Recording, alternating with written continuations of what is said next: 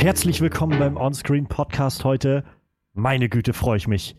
Wir haben ein tolles Programm, wir haben einen tollen Film, über den wir reden müssen. Denn diese Tage kam ein neuer Film in die Kinos. Ein neuer Zugang in ein altbewährtes Franchise, ein großes, geliebtes Franchise. Science Fiction. Ich liebe Science Fiction. Ich liebe dieses Franchise. Ich freue mich heute mit Manuel und mit Frederik darüber zu reden. Ähm, wir haben hochkarätige Schauspieler, wir haben eine tolle Story, wir haben 50 Jahre lange Geschichte und immer einen Kommentar zu unserer Gesellschaft. Was will man mehr? Ähm, wir. Ich dachte, wir machen Independence Day. Was?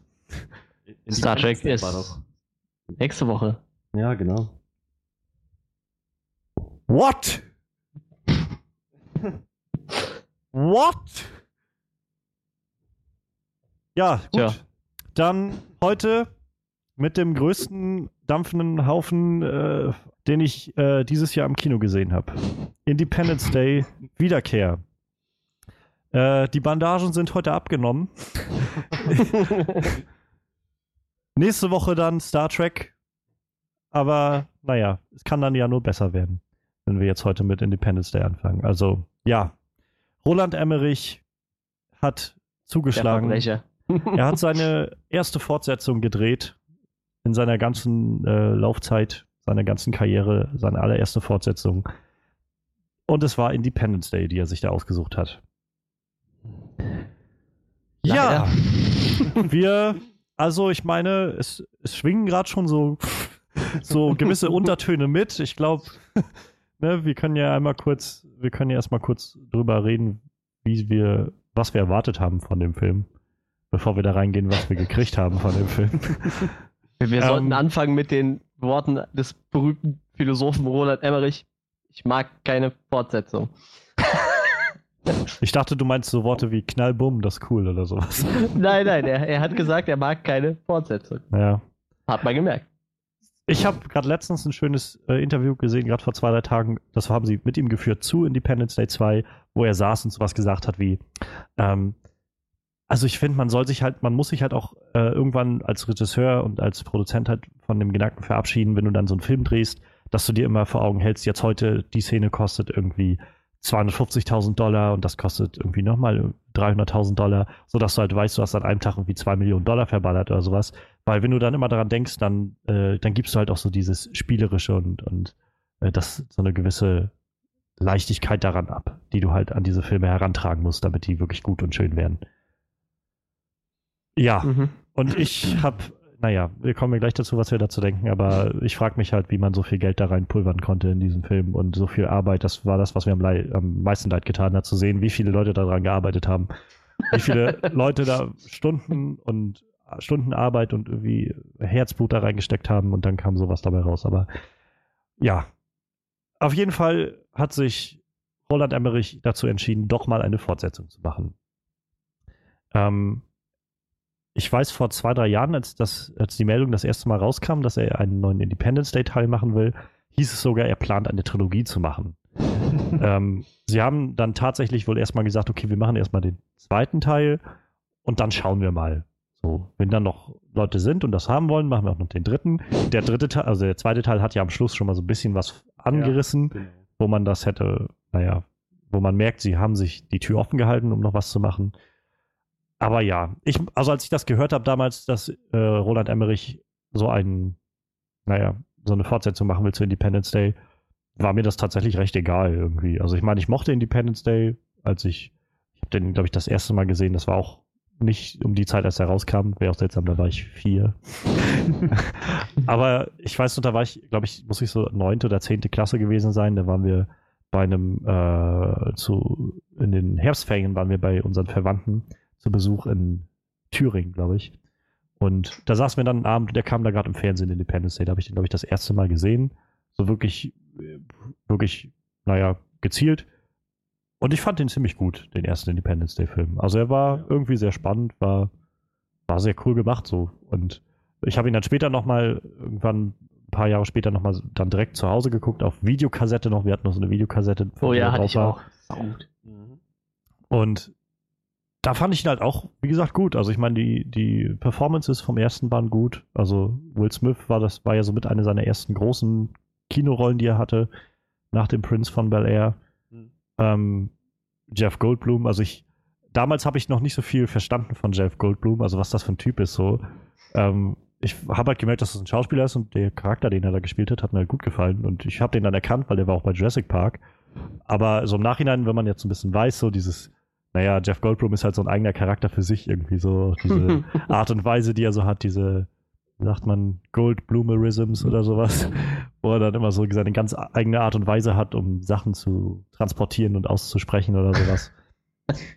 Bill Pullman, hammer cooler Präsident gewesen. Diese Rede ist auch so in die Geschichte eingegangen als eine der besten motivierenden Reden, die wir im Film irgendwo bekommen hat. Und seitdem wird, glaube ich, auch jede Rede immer daran gemessen, an dieser Independence Day-Rede. Mhm. Wenn ich so an, an Pacific Rim denke zum Beispiel. Also ich mochte die Rede, aber man hat gemerkt, so, es, es setzt einfach viel auf den Moment, den man bei Independence Day hatte. Und es ist halt ja. halt nur so ein Abklatsch irgendwie.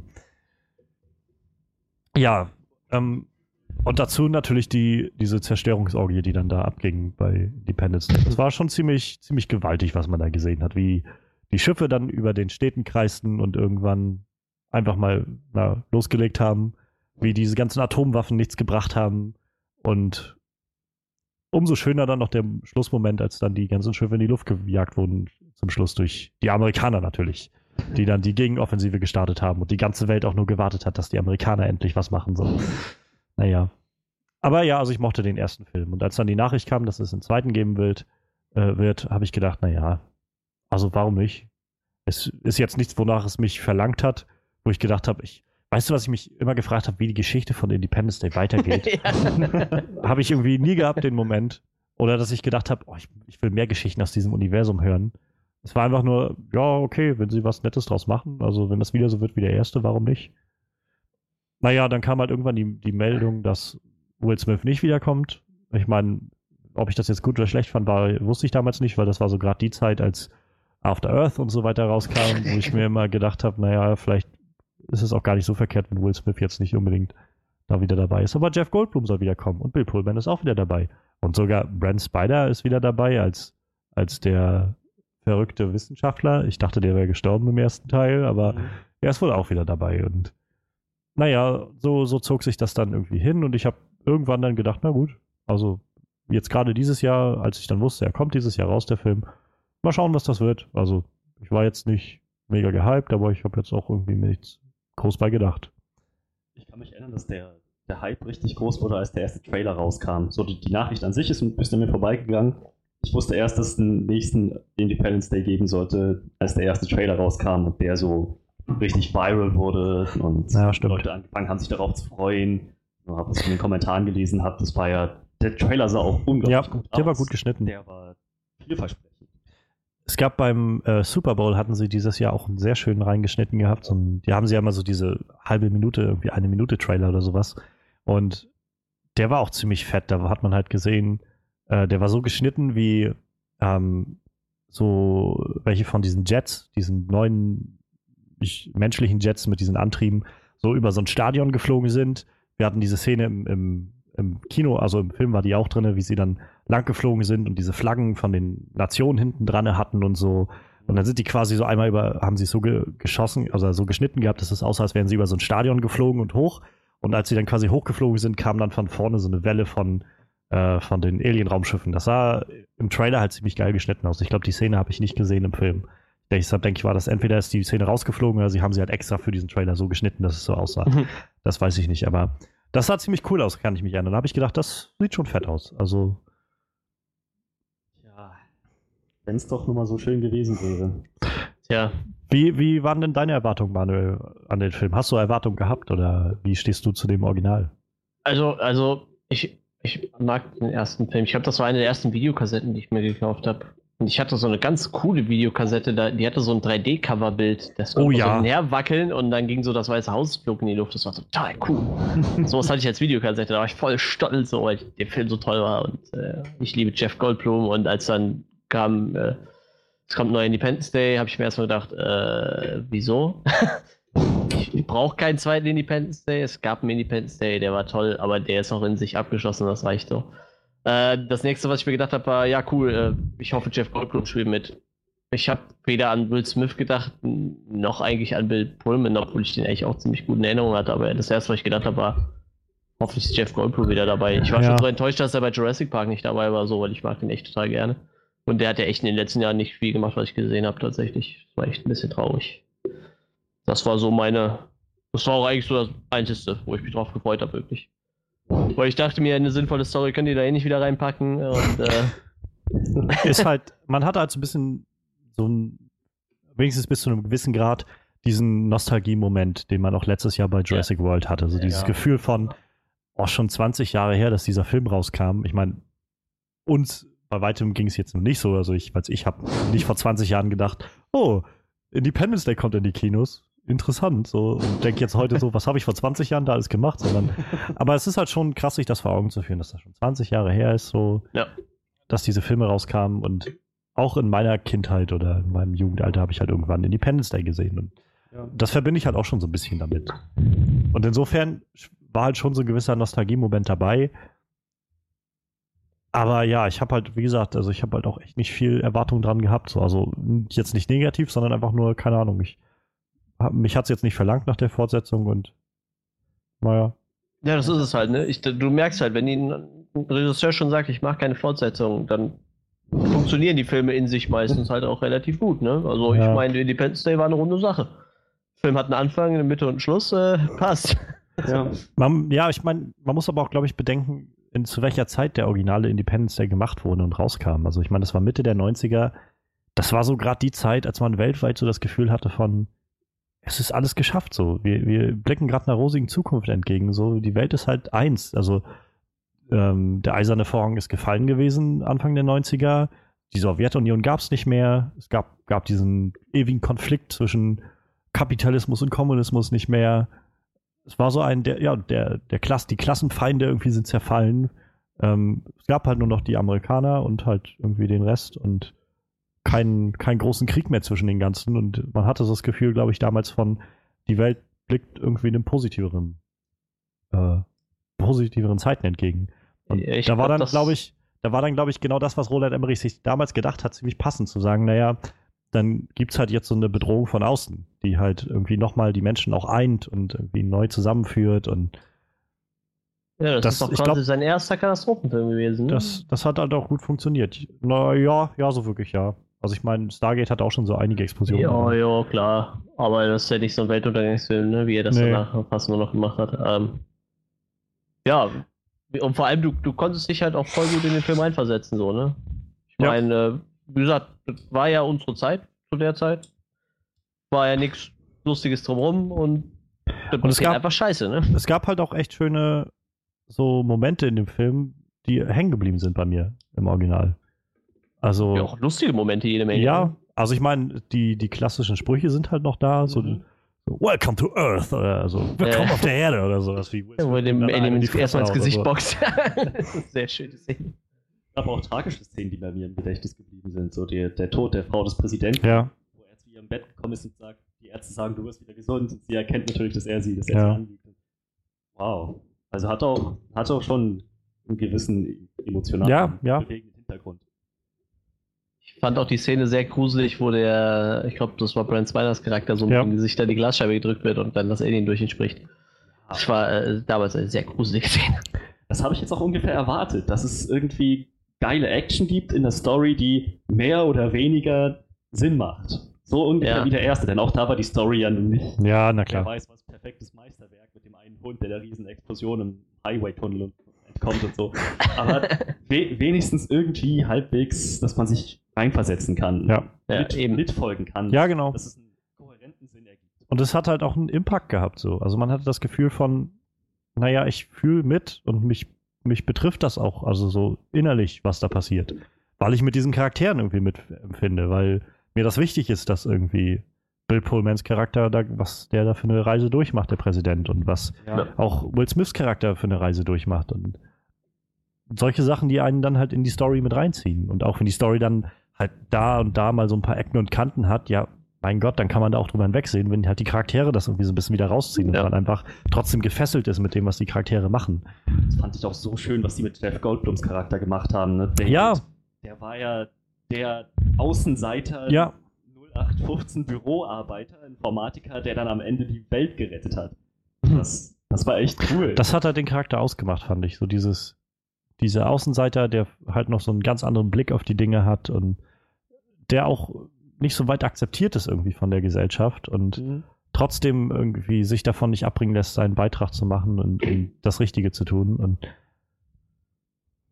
ja, das sind halt so großteils Sachen, die mir halt im neuen Film gefehlt haben tatsächlich. Aber also ja, Hat so wir, einiges gefehlt. wir haben ja, also wir sind schon mal zu dem Punkt gekommen, dass wir das Original eigentlich schätzen. Also ich meine, ich kann jetzt nicht sagen, also ich könnte jetzt nicht sagen, dass es halt irgendwie mein Lieblingsfilm der 90er ist oder sowas Nee. oder dass ich dass ich, äh, keine Ahnung, damit jetzt so mega krasse Kindheitserinnerungen oder Jugenderinnerungen verbinde. Dafür habe ich ihn halt jetzt wirklich nicht oft genug gesehen, aber die Male, die ich ihn gesehen habe, habe ich ihn dafür respektiert und geschätzt, was er ist. Halt als so ein, so ein Sommer-Blockbuster-Actionfilm. Und das macht er, hat er gut gemacht, der erste Film. Und das Ja. kann, kann man den auch immer anrechnen. Und ich glaube, so insgesamt, wenn ich drüber nachdenke, auch noch auch wirklich der beste Roland Emmerich-Film, den es so bisher gab. Denke ich auch, ja. Ähm, Und das Schöne ist, ich hatte auch, auch natürlich ist es irgendwo ein Science-Fiction-Film, aber dadurch, dass alles so halt natürlich in unserer Zeit gespielt hat, also 1926 Ja. gespielt hat und auch alles so war, wie es war, hatte man nicht das Gefühl, es ist ein Science-Fiction-Film.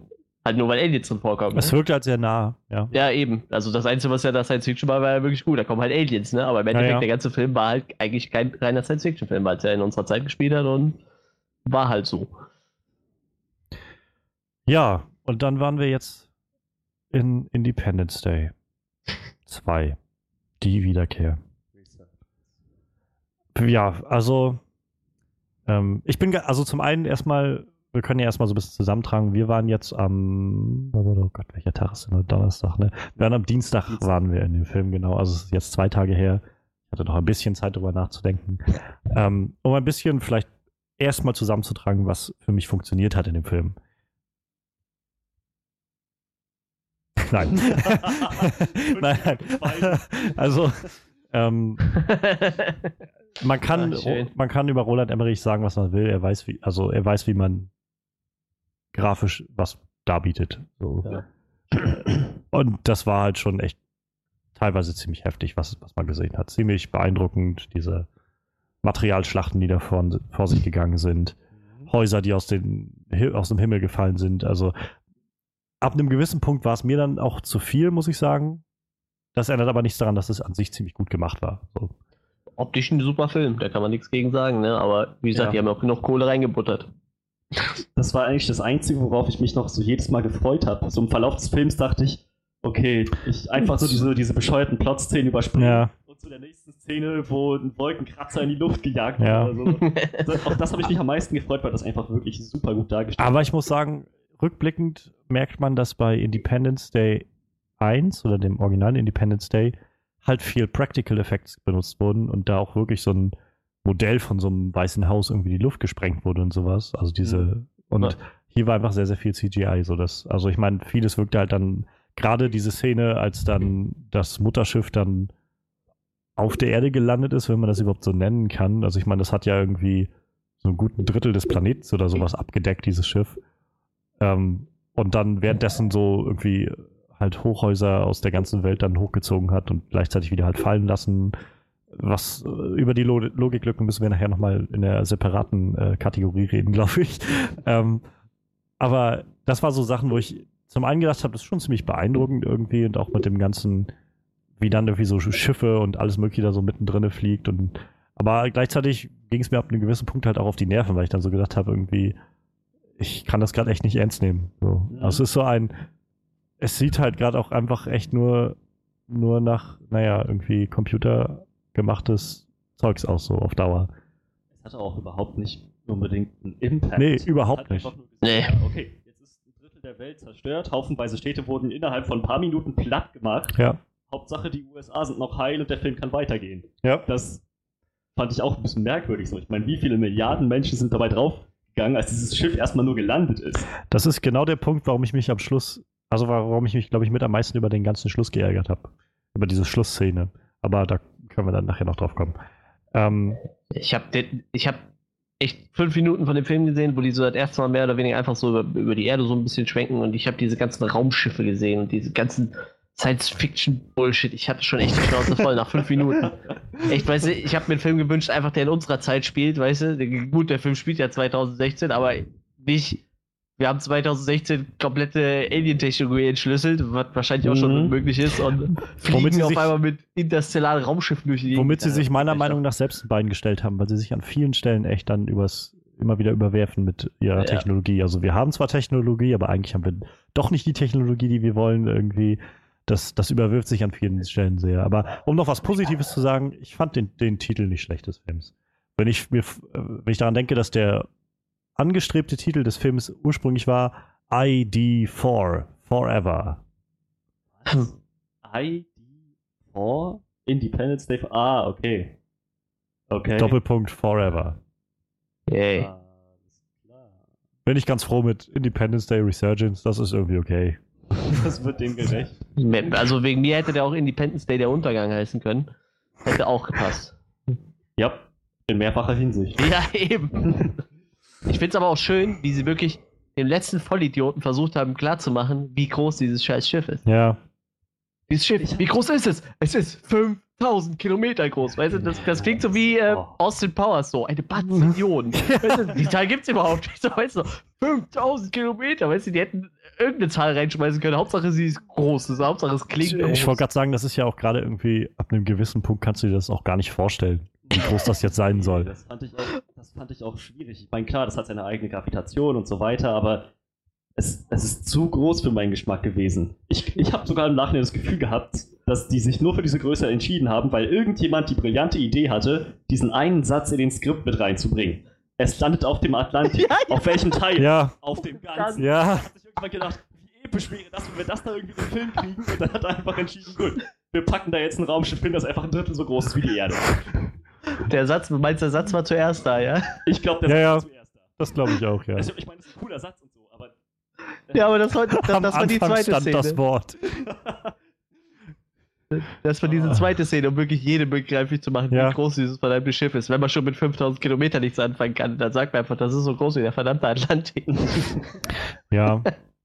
Also ich habe noch einen Punkt, was mir halt noch ganz gut gefallen hat, war so die erste halbe Stunde, nicht des Films an sich, sondern so die erste halbe Stunde, wo man noch mal Jeff Goldblum noch mal gesehen hat, Bill Pullman und auch noch, auch Ja. noch mal ein bisschen Brent Spiner. Also dieses Nostalgiegefühl hat noch mal so ein bisschen zu befriedigen. Das war halt noch ganz schön, aber das war nach einer halben Stunde für mich auch vorbei.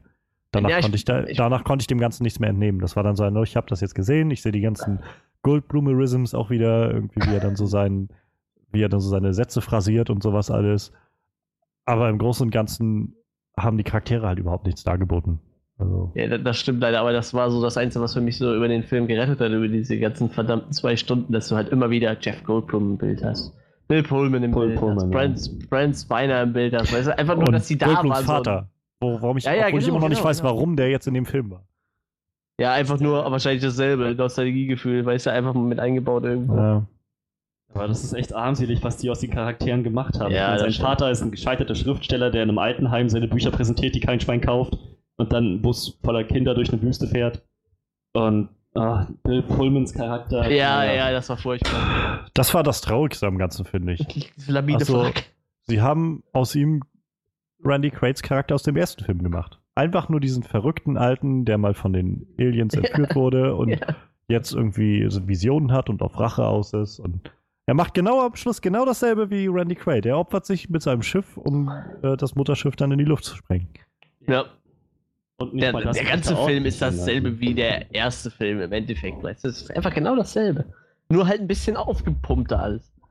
Naja, es ist ja schlecht. das, wird das Ding, ne? Wir müssen die Mutter zerstören, dann gehen die ganzen kleinen Drohnen auch drauf. Das war letztes Mal das Mutterschiff und diesmal ist es die Mutter Ja. Alien, die Queen.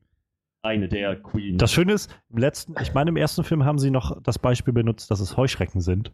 Wie so ein Heuschreckenschwarm. Mhm. Und dann in Ja. dem Film waren es jetzt, eigentlich sind es Bienen. Ich finde es auch echt, also die haben ja im ersten Teil wirklich gut, weil die halt viel handgemacht haben, auch echt drauf verzichtet, einfach so 10 Millionen Aliens zu zeigen. Weißt du? du hast dieses Alien im Raumschiff, Ja. Ja, ja. und äh, etc. Du siehst, glaube ich, die Aliens noch in dem Raumschiff, ne? Sieht man die noch? Wie die in So der ein paar, Kommandozentrale sitzen, ja. Aber das war es halt. Und nicht äh, Aliens, die die ganze Zeit wild um sich ballern mit irgendwelchen Cyberwaffen und, und Menschen durch die Luft schleudern und zerreißen und keine Ahnung was. Äh, Wobei ich das eigentlich ganz nett fand, weil das so eine Sache ist, die man sich in einem 90er äh, Alien-Sci-Fi-Film eben nicht so direkt vorstellen kann. Dass eben so viel, so viel Action da losgeht, dass die ganzen, dass die Aliens absolut schießwütig sind und alles auseinandernehmen. Mhm. Ich habe mich schon irgendwie darauf gefreut zu sehen, wie die Aliens in Independence Day Resurgence jetzt, naja, was, dass sie jetzt mal zeigen, was sie wirklich drauf haben und nicht nur so die ja. Mysteriösen, kleinen Wesen in den Computern sind total knüpfen. Das, das ist halt, also ich, ich, erstmal habt ihr noch Sachen, die euch gefallen haben an dem Film? Irgendwas, was euch. Äh, zugesagt hat. Ansonsten- Goldblum. gab so ein paar One-Liner, die mir gut gefallen haben, von denen ich Kein gesagt Behalten. unter anderem glaube, dass die vor dem Film da waren, Ja. also lange vor den, den ursprünglichen Ideen des Drehbuchs. Also zum Beispiel, das landet auf dem ganzen Atlantik, oder sie schreien nicht, sie jubeln. Ja. So eine Zeile, wo Ja, ich, ja. ich im Trailer gedacht habe, Ja. oh, das ist ja ein geiler Spruch, sie schreien nicht, sie jubeln. Was man da alles hätte draus machen können, was, Ja. da, was für ein schönes Element das gewesen wäre. Und letzten Endes war das dann so eine Verschwendung. Oh. Also ich stimme dir zu, es gab halt echt so ein paar Momente, die irgendwie nett waren, so, also diese One-Liner, die halt irgendwie so ein bisschen, man gemerkt hat, ja, irgendwie ist das, hat noch so diesen Spirit des alten Films auch so ein bisschen. Aber gleichzeitig habe ich so das Gefühl, für jeden dieser One-Liner gab es mindestens zwei, die nicht funktioniert haben. ja, natürlich. Wir treten ihn mit mächtig Anlauf ordentlich in ihre Alien-Ärsche. Das gab's doch auch fast so im ersten Teil, oder? Gab's nicht fast sowas im ersten Teil von Will Smith? Ja, Ich meine, der irgendwo gab's- zwischendurch nebenbei und Ja, Aber nicht- passiert. Aber nicht als Endsatz des ganzen Films. Nee, nee, nee, nee, nee, nee. Das war, ja, das war echt grausam. Und also sehr überzogen fand ich auch dieser Moment, wo, wo die auf der Mondbasis waren. Und dann meinten von wegen, äh, Sir, zu, zu diesem chinesischen äh, Kommandanten da, der natürlich so völlig cholerisch war die ganze Zeit irgendwie.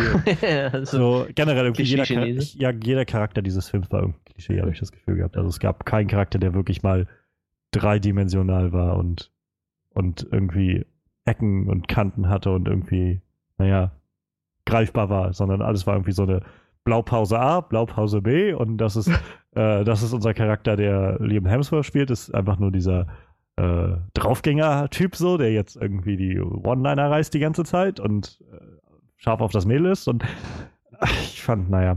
Aber da gab es halt auch diesen Moment, wo dann der meinte irgendwie, äh, Sir, ähm, wir, wir halten keinen Kontakt mehr von unserer Saturn-Basis oder sowas. Äh, wir sehen, wir haben ja auch irgendwie eine Verschiebung der Saturnringe oder sowas, okay. Äh, was ist denn, was ist mit unserer Basis? Der ganze Mond ist verschwunden oder sowas. Also, aha. Das fällt euch jetzt auf. so. Bevor wir zu den unlogischen Ungereimtheiten im Plotholes kommen, fällt mir noch ein Moment ein, den, ich ziemlich witzig fand. So einer der Momente, wo ich dachte, oh, hieran kann ich mich festhalten, doch so ein bisschen. Äh, die Szene, als die, diese, diese, die, die Schatzsucher auf dem Boot waren und Mhm. dann von der Regierung kontaktiert wurden dass Ja. sie beobachten. So, Ja. na klar, sag ihnen, dass wir was machen für 100 Millionen Dollar. Ja. Oder der Deal steht. Und wie sich dann alle, alle, alle Ja, ja. sich erstmal verfinstern. Oh scheiße, sofort an die Arbeit. Das war ein schöner Moment. Ja. Ja. Ich, also, wenn wir jetzt mal zur Richtung der Sachen kommen, die nicht so wirklich gut funktioniert haben in dem Film, ähm, ich glaube, das greift das gleich so ein bisschen auf, was für mich dann nämlich nicht funktioniert hat. Der Film weiß, glaube ich, an vielen Stellen einfach nicht, was er will. Also es gibt diese Momente, die irgendwie so ein bisschen witzig angehaucht sind, wo man das Gefühl hat, das soll jetzt ein bisschen Leichtigkeit reinbringen, aber dann gibt es so Momente, wo der Film sich so unfassbar ernst nimmt, habe ich das Gefühl. Mhm. Und das halt, und das fand ich, hat, das war so das erste Ding, warum das Ding einfach mal sich so völlig zerrissen hat und ich mich tatsächlich über Strecken auch sehr gelangweilt habe in dem Film. Und das Ganze dann gepaart halt mit diese Schauspieler, also ich fand diese ganzen, Ja. alle, ohne, also ohne Witz, alle der jungen Schauspieler fand ich Ja. total langweilig oder, Ja. oder nervig. Das waren auch alles so Wegwerfcharaktere, ne? Also, Ja, Also es war so, ich hatte das austauschen können. Genau, ich hatte das Gefühl, also ich meine, das mag auch einfach daran liegen, vielleicht wie die Charaktere geschrieben waren, aber auch bei diesen Schauspielern hatte ich das Gefühl, das war einfach so diese Schauspielergarde von, wir haben, äh, wir nehmen irgendwie so alles, alle die zweitrangigen Schauspieler so. so ein, so ein kein Chris Hemsworth, ein Liam Hemsworth nehmen wir jetzt hier, dann irgendwie ein unbekanntes Frauengesicht statt irgendwie einer Jennifer Lawrence oder sowas und ähm, statt einem Michael B. Jordan nehmen wir diesen anderen schwarzen Schauspieler, der halt naja, das Ganze halt nur billiger macht, so ungefähr. Und ich fand, keiner von diesen Charakteren hat irgendwas geboten. Also, und dazu Ich halt, dass die Alten sich dann auch irgendwann abgenutzt haben und dann war ich echt so, ich habe echt keine Lust mehr. Also, es war dann echt, ich war echt gelangweilt. Einfach nur gelangweilt. Mhm. Man hätte auch diese komplette Szene in dem Raumschiff, mit, wo die da rumlaufen, Oh, die Jungen, ja. also die hätte, das hätte man komplett wegschmeißen können. Weißt? Ich hatte das war Gefühl- so als sie da auf einmal durch, äh, durch, diese, durch dieses Feld da unten durch sind, so aus dem Wasser kamen, wo ich gedacht habe, was, was macht Emmerich denn jetzt? Will er jetzt irgendwie so ein, so ein, so ein Apocalypse Now-Ding da irgendwie draus basteln oder sowas? Pharma-Aliens sind das. Pharma-Aliens. Die haben da ihr eigenes kleines Farmwill angebaut. Hey, also, ganz im Ernst, wenn die da alle verreckt wären bei dem Absturz die, mit dem EMP, wie die da beballert wurden, Ja. wenn die alle abgestürzt und gestorben wären, das wäre mir total egal gewesen. Wäre mir Ja, vollkommen bei mir vorbeigegangen. Da, wir hatten einen schönen Moment, ähm, also generell, es gab diesen einen Moment, wo ähm, die auf die Erde geflogen sind, nachdem der Mond angegriffen wurde und dann halt London angegriffen wurde und so und also die Welt angegriffen wurde. Und dann ähm, ist dann die, die, diese Fliegerstaffel die Mission bekommen hat, irgendwie sammelt euch da und da und dann der, ich habe seinen Namen vergessen, ich weiß nicht mal, wie der Schauspieler heißt, der Schwarze. Ähm, Der, der, Sohn der Sohn von der Sohn von Will Smiths Charakter, der äh, dann meinte, Moment, ich muss noch was anderes erledigen. Und dann losfliegt, um seine Mutter zu holen, die dann natürlich in diesem Krankenhaus arbeitet und dann eine, die letzte Frau, die noch da mit einem Kind ist, dann auf einen Helikopter schafft, der natürlich da ist, weil der Sohn den Helikopter dahin lotst oder sowas und sie dann aber runterfällt und dann stirbt. Und es war mir so egal. Und das, das Witzige war, Usher. und das Witzige war dann, ich ähm, meinte halt im Nachhinein, als der Film vorbei war, zu Frederik, naja, ich weiß nicht, wir haben eine Szene davor gehabt, wo sie irgendwie, wo er mit ihr telefoniert hat und das sollte uns jetzt irgendwie den gesamten Impact geben. Und Frederik meinte bloß, oh, irgendwie ist das an mir vorbeigegangen. So eine Szene gab es, wo die telefoniert haben. Ich habe mich die ganze Zeit gefragt, wer diese Frau ist. Ich habe echt erst realisiert, dass es seine Mutter ist, als sie da runtergestürzt Und er geschrien Mom hat, gerufen hat. Mom. Da dachte ich, oh, seine Mutter. ja, zu ja, wissen. ja, das stimmt allerdings, ja. Das ging aber auch leicht an einem vorbei, weil Ja. das so komisch dann auch geschnitten war an vielen Stellen. Das wird echt so einiges nicht in dem Film. Das war echt Dann, dann, furchtbar. Wie gesagt, Liam Hemsworth Charakter fand ich so, so klischeehaft, so berechenbar irgendwie. Irgendwie rebellische Pilot, Ja.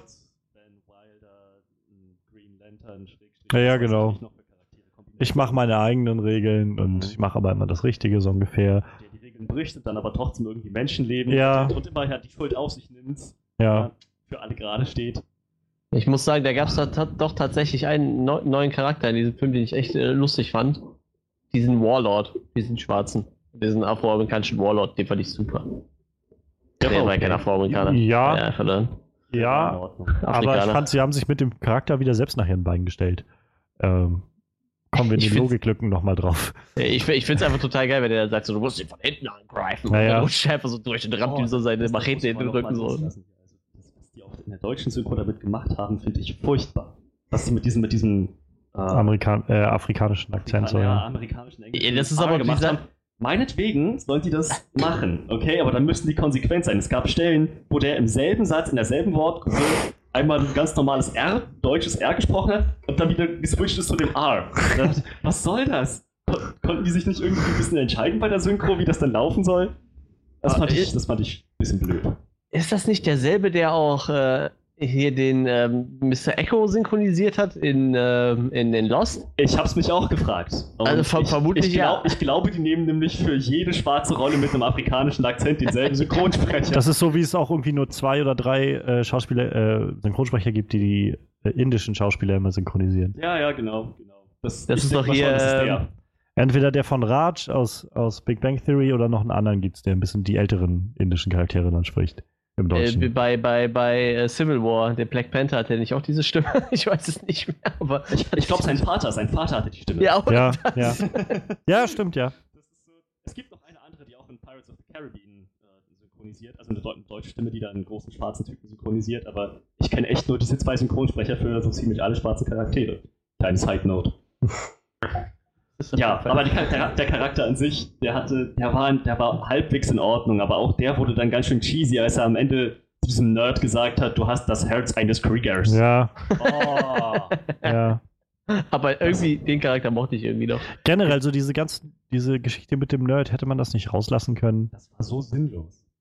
Überhaupt, die, der, man hätte eigentlich den ganzen Film nur um die alten Charaktere spielen lassen können. Ja. Das, wär, das hätte gereicht, wenn die das sich dann wenigstens gut angestellt hätten. Dann auch die, die äh, Tochter des Präsidenten. Fand ich so. Ich gerade Schwierigkeiten, mir das Gesicht vorzustellen. Ja, also genau das meine ich halt. Ich fand die so eindruckslos.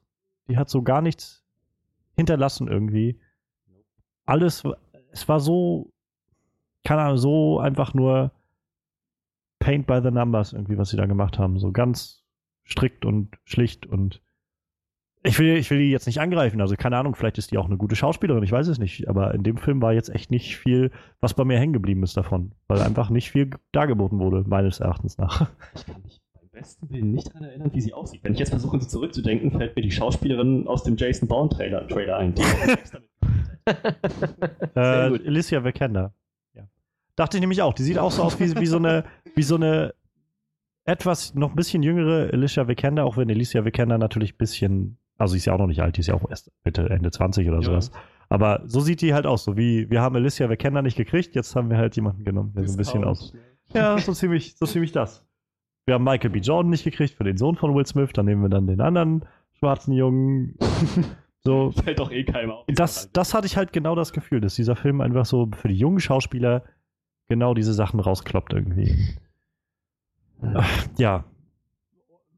Dann, äh, wer mir am meisten auf die Nerven ging, tatsächlich, ich meine, die hatte jetzt auch nicht so viel Screamtime, aber äh, die Präsidentin, ich fand die so schlecht. Also ich fand die. Schauspieler auch einfach echt schlecht. Aber ich mag die Schauspielerin in Dr. House. Da war die lustig. Aber äh, als Präsidentin war die echt zum Kotzen, das stimmt. Die kennt sich ja mit Emmerich. Die, haben, die, hat, die, war auch, die war auch in 2012 dabei. Nein, gar nicht wahr. In The Day After Tomorrow als die Krankenschwester, die das Krebskind da noch bis zum Schluss Stimmt, behandelt. Aber ja, also kann sein. Also ich habe Day After Tomorrow schon lange nicht mehr gesehen. Ich weiß nicht, wie sie da so war, aber in dem Film fand ich, also die, als Präsidentin fand ich die echt, echt wirklich nicht gut. Nee, naja, sie ist da wenigstens noch mit einem Haufen anderer nutzlose Charaktere draufgegangen. Naja, was auch wieder so überhaupt keinen Impact hatte, als das passiert ist. Das war sein, okay, mal schauen, wen sie jetzt als neuen Präsidenten holen. Ah, den General. Der, das muss ich ja sagen, der hat zwar einen Haufen scheiß Text gehabt und so, aber er hat seine Rolle echt Ja, gespielt. Der ist ja auch ein guter Schauspieler an sich, Ja, also das, ja, ich, bei ihm denke ich an eine gute Performance, aber auch an so richtig dämliche Sätze wie, oh, hey, da kommt dieses gigantisch große Schiff von 5000 Kilometern Radius und er fragt, wie konnten wir das übersehen? Ausgezeichnete Frage. Daran hätte ich, da, da hätte ich ein bisschen mehr Geschichte erwartet. Aber einfach nur, nee, das haben wir jetzt halt irgendwie übersehen. Das ist jetzt da, das ist unser Fehler. Ups. Whoopsie Daisy. Ähm?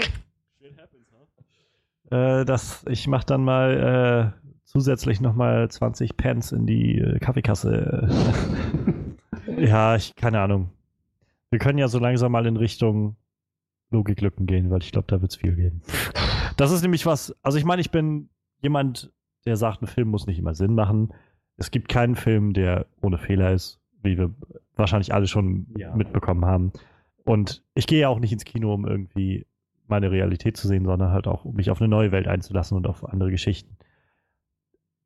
That being said, ähm, wie dem auch sei, ich möchte eigentlich immer gerne, dass ein Film in sich einfach logisch ist und nach, wenigstens nach den eigenen Regeln spielt, die er selbst aufgestellt hat. Und in diesem Film gab es so viele Momente, wo der Film immer wieder was gesagt hat und dann eine halbe Stunde später genau das Gegenteil gemacht hat oder was gemacht hat, was dem Ganzen völlig zuwiderlief oder einfach das dann komplett ignoriert hat oder sowas. Und das, das ging mir einfach echt auf die Nerven. Auf, auf die Dauer. Oder halt so Sachen, Ja. die überhaupt nicht durchdacht wurden. Dann so Sachen wie, also was mir als erstes aufgefallen ist, wo ich auch im Kino saß und einfach echt angefangen habe zu lachen, war diese Nummer mit dem, wo der Präsident, also wo Bill Pullman dann als Ex-Präsident zu Area 51 hinkam und dann meinte zu denen, ja, ich, ich klär, äh, ich, ich verschaffe uns mal ein bisschen Zeit und äh, lass mich, äh, stell mich für das Verhör des Aliens zur Verfügung. Scheinbar kann man bei Area 51 einfach so reinrennen und der Präsident hat auch einfach so die Fähigkeiten, einfach mal so, so einen Computer zu bedienen, da irgendwie dann dieses Alien aus dem Dings rauszuholen, da reinzugehen, das alles zuzuschließen, dass niemand reinkommt und äh, dann das Alien freizulassen. ohne dass irgendwer das mitbekommt. Genauso wie der Typ Dr. Oaken, der aus dem Koma erwacht Ja, den einfach niemand beachtet hat. Der, den hat dann halt äh, der, der Präsident, der Bill Pullmans Charakter, halt irgendwann gesehen und so, oh, Dr. Oaken, schön, dass Sie noch leben. Ja, Ja. Ne, lange, nicht, lange nicht gesehen. Den hat sonst niemand beachtet. Ja. Der hat dann später noch seinen, seinen geilen Laser rausgeholt. Ja. Niemand, niemand stört sich dran, dass dieser Typ einfach mal aus dem Koma erwacht und sofort, also klar, sein, sein, sein Wissenschaftlerkumpel hat immer gesagt, du sollst ein bisschen ruhiger machen oder sowas.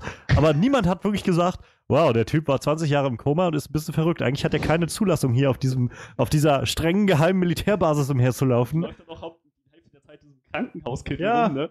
Und, oh Gott, das, das, das war, ich hatte bei ihm ehrlich gesagt viel mehr erwartet. Als ich, dachte, als ich gesehen habe, Ja. die bringen diesen verrückten Wissenschaftler zurück, dachte ich, wow, der wird doch jetzt der Experte sein, den alle konsultieren, der weiß, was Sache ist, der vielleicht irgendwie die Schreimuster der Aliens analysiert hat und deswegen auf wissenschaftlichen Daten sagen kann, das sind keine Schreie, das, Ja. das sind Jubelrufe. Sowas hätte ich erwartet. Stattdessen kommt er da halb nackt im Krankenhauskittel, sagt einen Satz und der Präsident, oh hey, schön, dass du auch noch da bist. Ja, man sieht sich, ne? The End. Ja.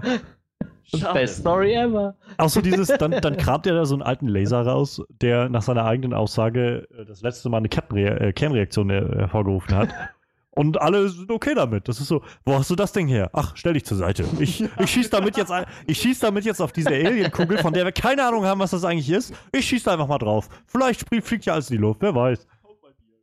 Das habe ich übrigens Oh. überhaupt nicht verstanden. Diese lustige Das ist ja Kugel, auch noch die so da durch die Punkt. Gegend gerollt ist.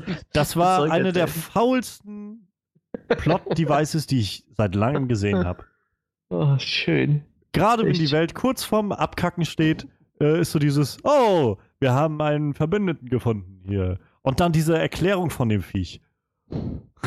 Also da muss ich, da saßen wir einfach alle im Kino und haben gelacht. Das war einfach nur so ein lautes Lachen, als dieses Ding meinte, ja, äh, wir wurden von, die, wir wurden von den äh, Wesen verfolgt, wir, ähm, wir sind geflohen, also ich bin geflohen und ich habe äh, andere Spezies gerettet und auf diesen Planeten hier gebracht.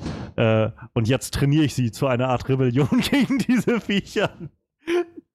Gott, ey, wer, wer ist auf die Idee gekommen? Aber ich finde, äh, Plot-Device- Plot Plot-Device trifft es doch in dem Fall echt gut, oder? Ja, das es einfach ist ein Plot-Device.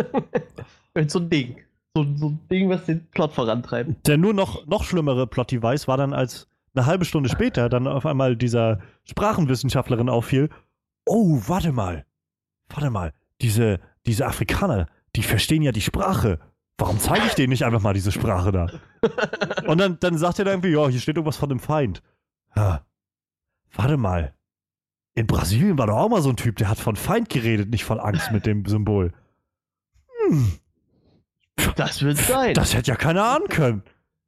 Da habe ich auch so gedacht, wer, wie zur Hölle, also wie soll man das jetzt irgendwie so einfach akzeptieren? Dass die einfach mal so den ganzen Film nicht daran gedacht haben, so irgendwie, ja, ich habe nie daran gedacht, irgendwie, ich arbeite bloß seit Jahren mit diesen, weiß nicht was das sind, Kongolesen oder so zusammen, damit die mir einfach irgendwie was über diese Kultur von denen erzählen. Die haben mir auch schon gesagt, dass sie das sprechen können und, und also, dass sie es lesen können und so. Aber wäre ja, so viel mehr Potenzial gehabt. Ich, ich muss ehrlich sagen, die Szene, als sie, ähm, als halt, wie heißt der Präsident eigentlich? Thomas, Tom, Thomas, ja. Thomas? Welcher Thomas Präsident? auf jeden Fall, ja. Äh, Whitmore. Whitmore, Thomas genau. J. Thomas Whitmore. Genau. Als der, das, äh, als der mit dem Alien diese Verbindung aufgebaut hat, ne, willentlich, als er in diese Kammer reingegangen ist und dann halt wieder, wie im Ja. ersten Teil Dr. Oaken aus dem gesprochen hat, mh, als sie diese, diese, war das eine Professorin eigentlich, die Sprachwissenschaft? Ja, ich, irgendwie sowas, ja. Äh, irgendwie sowas, ja. Was bedeutet dieses Symbol? Warum habt ihr Angst davor? Und diese, diese, diese krasse Reaktion von dem Alien kam. Da dachte ich, ja, irgendwie sowas noch ein bisschen mehr ausbauen. Das Ja. ist ein, meinetwegen soll es eine außerirdische Rasse geben, die schon seit Äonen von Jahren Ja. mit denen im Krieg steht oder so und jetzt sich auf die Seite der Menschen schlägt, so ganz mysteriös. Das, wär, das wäre gut gewesen, es wäre möglich gewesen. Stattdessen war das am Ende so eine weiße Plastikkugel. Ich hatte doch echt nicht, also zu Anfang haben sie versucht aufzubauen, dass die alle Angst davor haben. Und zum Schluss hatte ich nicht das Gefühl. Es war einfach nur so ein, so ein ganz typisches äh, Plot-Device, einfach da, sie sind auf der Jagd nach dem Ding. So, ich hatte nicht das Gefühl von, die haben Angst davor, sondern, ja, das Ding will ich haben und kaputt machen. Weil ich, wir haben schon alles andere kaputt gemacht, was es davon gab. Und, und man hätte echt so viel, und dann vor allem auch am Schluss dann darauf zu enden, auf so einer Note von, Jap, dieses Ding ist äh, aktiv und jetzt, ah, wir sind ihr seid gar nicht mal so primitiv. Führt doch einfach unsere Rebellion an. Oh, ey. Du tust ja gerade so, als wäre der Film lächerlich.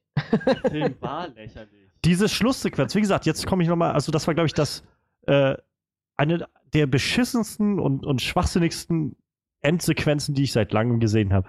Wie irgendwie, erstmal hat das tausend Jahre gedauert, bis dieses Ende überhaupt mal vorbei war, weil dann haben sie das Mutterschiff in die Luft gesprengt und dann diese Alien-Mutter hat aber trotzdem überlebt, weil sie hat ihr eigenes Schutzschild um sich herum. Dann rennt sie da durch die Wüste und sie ballern da drauf wie bescheuert. Dann äh, kriegt das Ding irgendwie mit, dass diese Kugel dann doch noch an, in Area 51 ist, rennt dann zurück zu Area 51. Die ganzen Alienschiffe kommen, machen aber nichts, die fliegen einfach bloß im Kreis um das Vieh rum. Ähm, und dann fängt das Ding an einzuprügeln auf, äh, auf Area 51, um sich diese Kugel zu holen. Ich weiß immer noch nicht, wollte sie die Kugel jetzt einfach nur kaputt machen oder mit deren Wissen noch was anfangen oder so? Keine Ahnung ich habe auch nie das Gefühl bekommen, dass diese Alien-Rasse ähm, irgendwie Fortschritt, also sie waren technologisch fortschrittlich, ja, aber ich hatte nie das Gefühl, dass sie jetzt irgendwie zivilisatorisch fortschrittlich waren. Was mich immer noch stört irgendwie, weil ich eigentlich von einer Spezies, die sowas, solche Technologien entwickelt und irgendwie durch, durch das All reisen kann, in, in scheinbar ja irgendwie Warp-Geschwindigkeiten oder sowas. Naja, erwarte ich irgendwie für gewöhnlich, dass die ein bisschen mehr machen als einfach, ja, wir fliegen dahin, saugen Planetenkern aus und fliegen weiter, weil ja, das machen wir halt so. Wir kriegen kein bisschen mit, ob die irgendwie eine Kultur haben oder sowas. Sowas, was man erwarten würde von der Spezies, die sowas macht. So so wie diese Kugel irgendwie wenigstens gesagt hat, ja, wir haben irgendwann angefangen, uns einfach als virtuelle Wesen zu erstellen. Als das, Film. Das fand ich auch noch, das war ja auch noch so eine Sache. Künstliche Intelligenz, hochentwickelt mit, mit unglaublich universellem Wissen, sieht dann uns, naja, uns quasi ja. Affenmenschen, Primaten, die doch fast auf, auf Fäusten laufen. Und am Ende, weil, weil, wir, weil wir die Aliens gerade so ja. mit Hammer ja. Glück besiegt ja, haben. genau. Oh, ihr seid ja doch nicht so primitiv, sagte die künstliche Intelligenz mit dem gesamten Wissen des Universums. Natürlich sind wir nicht so primitiv, ich glaube auch. Das war so ein Quatsch. Dann hatten wir halt diese Situation, dass äh, diese ja, Namen sind da wieder rausgeflogen, Liam Hemsworth und der andere Typ in ihren Alienschiffen saßen, was im Prinzip genau dasselbe war wie im ersten Film, wo Jeff Goldblum und, ja. äh, und Will Smith zusammen in diesem Raumschiff saßen. Und naja, sie haben es dann geschafft, mit ihrem Fusions-Hyperantrieb dann irgendwie aus dem, äh, was ich auch nicht verstanden habe, irgendwie die Dinge haben Auto, äh, scheinbar Autopilot drin, aber sie können dann trotzdem noch ihren Sonder- Dingens einschalten, ihren Sonderantrieb, wenn sie wollen. Naja, sie sind rausgekommen, haben dann auf das Viech geschossen und es in die Luft gejagt, mehr oder weniger. Und irgendwann war die ganze Sache dann vorbei. Und dann stehen die da alle und freuen sich. Und stehen da und grinsen und als ob wir irgendwie hier gerade, keine Ahnung, wir hatten jetzt so nur. Es waren ein, zwei Stellen nicht ganz ausgewogen und da, da muss man sich Sorgen machen, aber wir haben den Kampf geschafft, so easy und locker. Und mal ganz davon ab, was jetzt irgendwie, wie das weitergehen soll. Wir haben gesehen, von dem Kampf von vor 20 Jahren waren die Raumschiffe noch alle, lagen noch auf der Erde, weil man die ja nicht wegkriegt. was machen die denn bitte jetzt? Also ich meine, da sind, das, da ist ein Ding auf der Erde gelandet, also über, da, da, da ist irgendwie, da muss alles kaputt sein irgendwie auf einem Drittel des Planeten. Ja das ist komplett ignoriert worden. Hauptsache, sie haben am Ende die Szene, wie sie in der Salzwüste sich in die Arme laufen, wie schon am Ende des ersten Teils. Und die Liebespaare kommen zusammen und die Väter und Söhne und alle grinsen sich an. Plus halt äh, nicht zu vergessen, dass es jetzt ja auch noch ähm, mitten im Atlantik ein äh, Loch von einer Meile äh, Durchmesser gibt, was mhm. einfach bis kurz vor den Erdkern dringt. Ach, Aber das ist sicherlich auch kein Problem. Das läuft jetzt bis mit Wasser voll und dann ist alles gut. Sinkt jetzt halt der Meeresspiegel wieder ein bisschen ab. Ist ja auch nicht so schlimm, wenn die Polkappen schmelzen, ne? Oh, ey. Diese ganze Zerstörung, die da eigentlich passiert ist. Und das, sie haben es ja am Anfang noch angerissen, als sie gesagt haben, wenn dieses Raumschiff sich nicht verlangsamt, dann spaltet es den Planeten in zwei Hälften. Das fand ich noch ziemlich Das krass. ist genau das nächste ja. Ding. Dann wird gesagt, dieses Ding hat eine eigene Anziehungskraft. Kann ich verstehen, ist sehr riesig, hat man gesehen. So, dann, 5000 Kilometer. Wir sehen, wie das Ding über den Mond fliegt und da irgendwie alles kaputt macht. Ich habe jetzt auch nicht verstanden, hat es den Mond jetzt zersplättert oder nicht? Oder ist das einfach nur da vorbeigeflogen? Wie dem auch sei. Es landet auf der Erde, reißt dabei die ganzen Städte runter und dann kommt innen drin, ja, was hochkommen muss auch wieder runter. Warum? Verliert das Ding auf einmal seine Anziehungskraft oder was? Ja, wenn es eine Anziehungskraft hat, dann hat es eine Anziehungskraft. Dann müsst ihr das auch beibehalten. Ja, eigentlich schon. ihr könnt nicht schon, einfach ja. sagen, von, von wegen, das fliegt mal so vorbei, dann wird alles angesaugt, wie von so einem, äh, von so einem Schrottplatzmagneten. und, und dann an irgendeinem Punkt sagt das Ding, ja, und fallen lassen.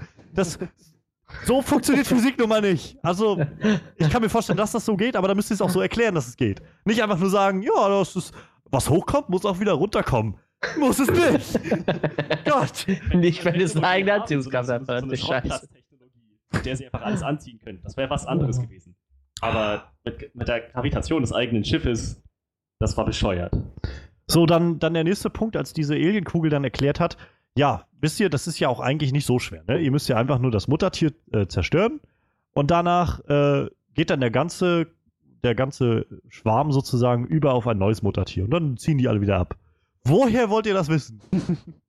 also ich meine, wir haben in dem Film gesehen, dass die Präsidentin gestorben ist und sofort ein neuer Präsident er- ernannt wurde. Jo. Warum soll das nicht bei denen auch so sein?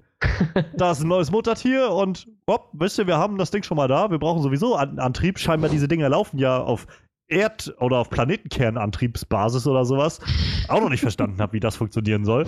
Aber auf jeden Fall, scheinbar brauchen sie das ja, um ihre, äh, um ihre komischen Dinger da zu betreiben. Ja, und wir haben jetzt, ein, wir sind einmal durchs All geflogen zu denen und jetzt äh, haben wir im Prinzip unsere Energie verbraucht, um da ein- anzufangen, ein Loch zu bohren und jetzt ist die Mutter gestorben. Ja, baut wieder alles ab, wir, wir ziehen ab. Statt zu sagen, nö, ja, ja gut, wir, wir sind sowieso fast am Erdkern. Ja, dann hau jetzt noch kurz durch, saugt das Ding aus und dann kommt ihr nach Hause. Meine Güte. Oh, Scheißegal. Ich meine, wenn sie, wenn sie mehrere Königinnen haben, ja, und dann ist halt, dann halt der Schlusssatz so von wegen, ja, wir haben die jetzt geschlagen, ne? Wisst ihr was? Jetzt sind wir bereit, endlich loszuziehen gegen die in den Krieg und die im All zu bekämpfen. What? Ich meine, what? Ey, die haben es in so 20 viel Jahren geschafft, die komplette Alien-Technologie zu entschlüsseln, ja, um interstellare Raumfahrt zu ermöglichen. Also wird es Ja. ja wohl auch möglich sein, jetzt innerhalb von ein paar Wochen mal den Aliens in den Arsch zu treten. Das ist doch ich ganz glaube, logisch. glaub, das war so, dass die mit, mit, mit der Alien-Technologie irgendwie ihre Eigentechnologie richtig upgraden konnten. Und dann mit der Technologie der weißen Kugel hat Dr. Oken am Ende gesagt, ich sag nur ein Wort. Interstellarer, nee, zwei Worte. Interstellarer Antrieb. Oder sowas. Sowas, in- sowas in der Richtung hat er gesagt. Ich Das glaub, ist- damit hat Das ist das nächste Ding, was mich so gestört hat. Sie sagen so, in 20 Jahren haben wir es echt geschafft, uns diese Technologie anzugucken, die die hier gelassen haben und damit jetzt was äh, zu machen und zu arbeiten sozusagen ähm, und unsere eigene Technologie voranzubringen. Ja, wir sehen, dass wir jetzt irgendwie Jets haben, die auch mit so einem Antrieb fliegen und irgendwie innerhalb von einer halben Stunde oder sowas zum Mond kommen. Wenn überhaupt, weil die irgendwie Fusionsantriebe oder sowas drin haben. Schön und gut. Zum Schluss ist dann der Plan, diese Alien Queen da mit ihrem Isolationsraum, den sie auf einmal haben, wo man diese Kugel reinpackt, damit da keine der Strahlen, die sie nicht mal verstehen, wie sie selbst sagen, da kommen Strahlen von diesem Ding, die, also wir, die haben wir noch nie gesehen, keine Ahnung, was das ist. Aber wir haben einen Is- Isolationsraum, der das als abschirmt. Wir bauen einfach ein Gerät, was dieselben Strahlen, irgendwie dieselben Frequenzen sendet oder sowas. Wie, frage ich mich, wenn ihr nicht mal die versteht, diese, diese Strahlen, die das Ding absendet, aber gut. Und locken dann die Alien Queen in, äh, in die Wüste, wo wir sie dann in die Luft sprengen. Da bauen wir dann ein Schutzschild um sie rum, damit diese Kaltfusionsbomben natürlich nur in diesem Schutzschild explodieren. Dann frage ich mich, also ihr habt die ganze Zeit lang eine Technologie gehabt, um Schutzschilde zu erstellen. Den ganzen Film über. Ich meine, die Mondbasis wurde zerstört. Ähm, wir haben gesehen, dass Area 51 irgendwie ziemlich eingerissen wurde.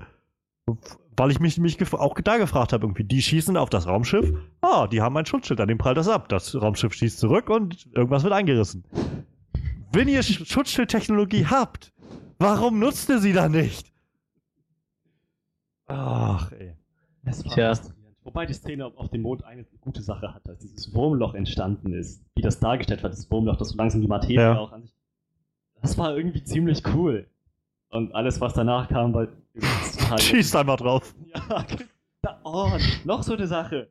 Erstmal einen Schießbefehl erteilen auf eine außerirdische Rasse, wo der Experte, David, sagt, nee, lieber nicht. Das, das sind vielleicht freundliche Ja, Wesen. Ne? Schießen wir mal drauf. Ja, das ist America.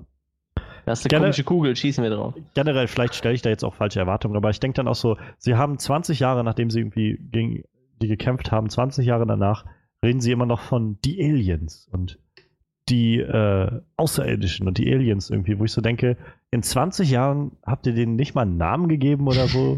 die redet einfach nur von Aliens. Ja, ganz genau. Und ich, also ich fand, ich fand, deshalb klang es halt auch schon lächerlich, als die Präsidentin irgendwie am Anfang des Films in ihrer Ansprache sowas meinte wie, halt, in 20 Jahren haben wir es geschafft, mit menschlicher und mit Alien-Technologie äh, unseren Schutzwall um die Erde zu bauen oder sowas. Das, ich finde, das klingt einfach lächerlich. Also, Klingt allem total lächerlich. Anführungsstrichen. ja, das war ja auch eine schöne Aktion. war ja nicht mehr viel übrig dann. Ah. Wunderschön. Dieser Ja. Film ist einfach wunderschön. Naja, wir haben halt, ähm, also, um, ich weiß nicht, habt ihr noch welche von diesen Lücken? Ich glaube, diese Kategorie nennen wir am be- besten Mut zur Lücke, zur Logiklücke. Ja, so sollte der Film heißen. Ähm. Independence Day, Mut zur Mut zur Lücke. ah, weiß nicht. Ich habe es gibt, glaube ich, noch genug, aber Ja. Ich glaube, ich glaub, jetzt im Nachhinein, so die nächsten Tagen, wird uns nochmal ordentlich was einfallen. Aber das Einzige, was mir jetzt noch einfällt, ist eben, dass ich mich eigentlich darauf gefreut hatte, zu sehen, wie die Aliens halt jetzt mal actionmäßig alles auseinandernehmen. Und dann werden sie von so einem Nerd mit Brille und von so einem alten Sack mit. ja, auch das war Ja, auch ziemlich stimmt. krass. Mit dem, dem Nerd irgendwie, der den ganzen Film über, wir sehen, wie er da irgendwie das erste Mal eine Waffe in der Hand hat und nichts auf die Reihe kriegt. Und dann kommt er da rein und ballert erstmal drei, vier von den Viechern um so. Während die anderen Soldaten einfach so sterben. Die Genau, trainiert sind seit genau. Jahren darauf. Aber da wütend ist. Und Ja, ja. Dr. Oaken Ja, genauso, ja. der verrückte Wissenschaftler, Ja. der noch nie so eine Waffe in der Hand gehabt hat, knallt sie auch ab, weil halt sein Lebensgefährte draufgegangen ist. Der im Pullover stricken wollte, aus dem nur ein Schal geworden ist. Bis wir das wussten. Mann, Mann. Das, Wo ich das das ist irgendwie es, nett was ich fand. gebraucht habe. Ich fand die Szene irgendwie nett. Die war in Ordnung, aber das, was daraus resultiert ist, dass Dr. Oaken dann auf Rambo macht und die ganzen Aliens abknallt, das war. Oh. Du musst immer denken, es ist Brand Spider, der weiß, wie das geht. Schön. Seine besten Tage sind echt vorbei. Also, Ich, ich mag den. Charakter irgendwie. Wie Der gesagt, in dem Film haben ist sie alles ein bisschen aber- runtergewirtschaftet. Ja, ganz genau. Die Charakter, die, die Charakter sind an sich okay, bloß was Emmerich jetzt aus denen gemacht hat, ist irgendwie blöd. ich glaube, Ja. wenn wir dann mal, also in die Richtung können wir vielleicht so langsam nochmal gehen, das ist halt mal losgelöst von dem ganzen, wo man sich immer drüber aufregen kann, über die Logik eines Films oder so, sind das halt Sachen, die mich auf einer tieferen Ebene irgendwie gestört haben. Also, wie du meintest, Manuel, Jeff Goldblum mal wieder zu sehen, weil der schon länger nichts mehr gemacht hat, ist echt schön. Ja, Und ich fand das echt cool. Aber ich fand es halt echt umso trauriger, was sie halt aus dem Charakter gemacht haben. ja, Weil genau das, was wir vorhin meinten, was den Charakter ursprünglich so ausgemacht hat, dieses, dieser Außenseiter-Nerd, irgendwie, der Mhm. Wissenschaftler, den, der irgendwie so außerhalb der Gesellschaft war, den auch, auf den niemand hören wollte oder sowas. Er ist jetzt halt irgendwie, weiß ich nicht, was das war, irgendwie Vorsitzender Direktor der Space Marines oder irgend sowas.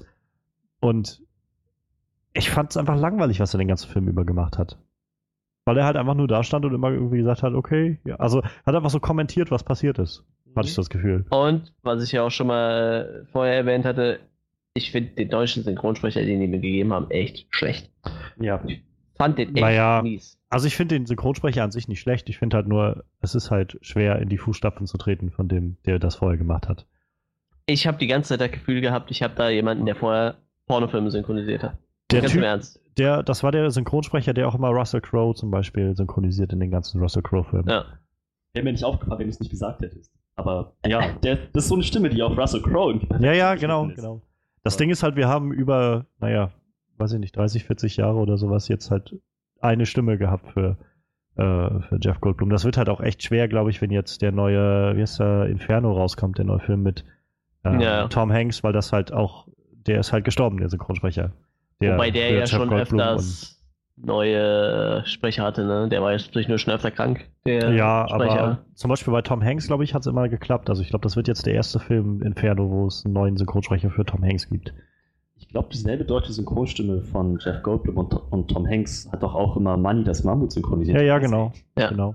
Was machen die jetzt So wird es auch einen neuen geben wahrscheinlich. Also ich weiß nicht, wann der, wann der synchronisiert wurde. Vielleicht ist der auch letztes Jahr schon irgendwann fertig gemacht worden noch mit dem, aber Wann ist der nochmal gestorben? ich glaube Anfang des Jahres irgendwann oder so. Ich weiß es nicht genau, aber Was ist der neue 4, ne? fünf ist der neue. Der neue ist schon 5. Collision Kurs. Okay, ich dachte, es wäre voll verschoben. Naja, egal. Äh, da ist voll verschoben Kollision war der voraus. letzte, ne? Oder? War voll verschoben war der letzte. Ja, genau, das war der vierte.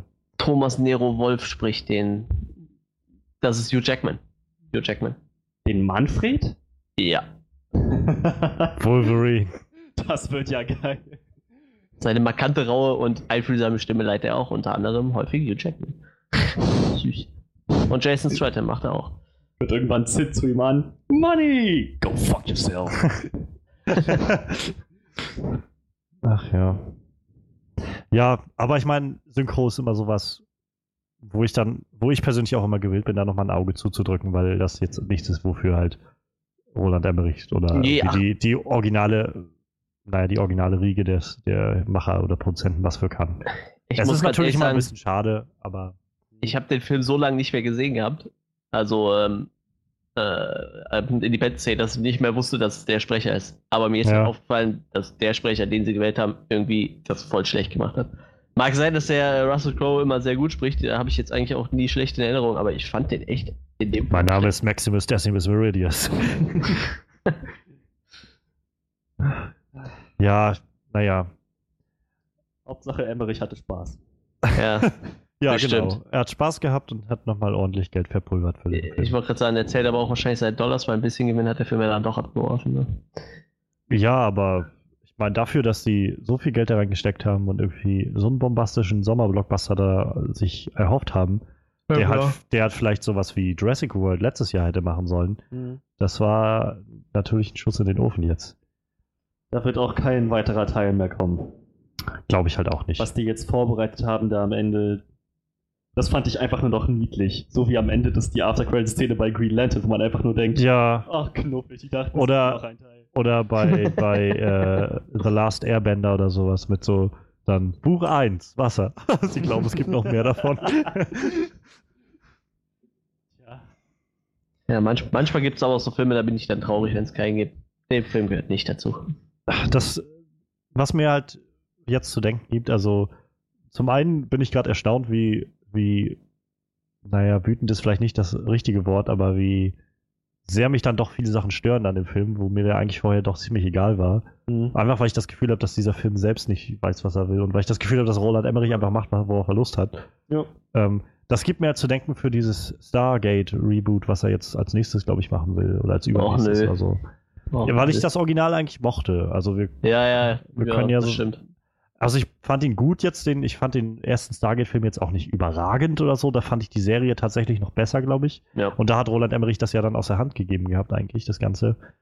Ähm, und jetzt hat er die Rechte wieder und will halt dann jetzt nochmal ein Reboot machen und das alles ein bisschen neu machen. Und da, das gibt mir jetzt halt echt zu denken, dass ich jetzt Independence Day Wiederkehr gesehen habe und das halt sowas war. Ähm, das, ja, das mindert meine Vorfreude auf Stargate doch sehr.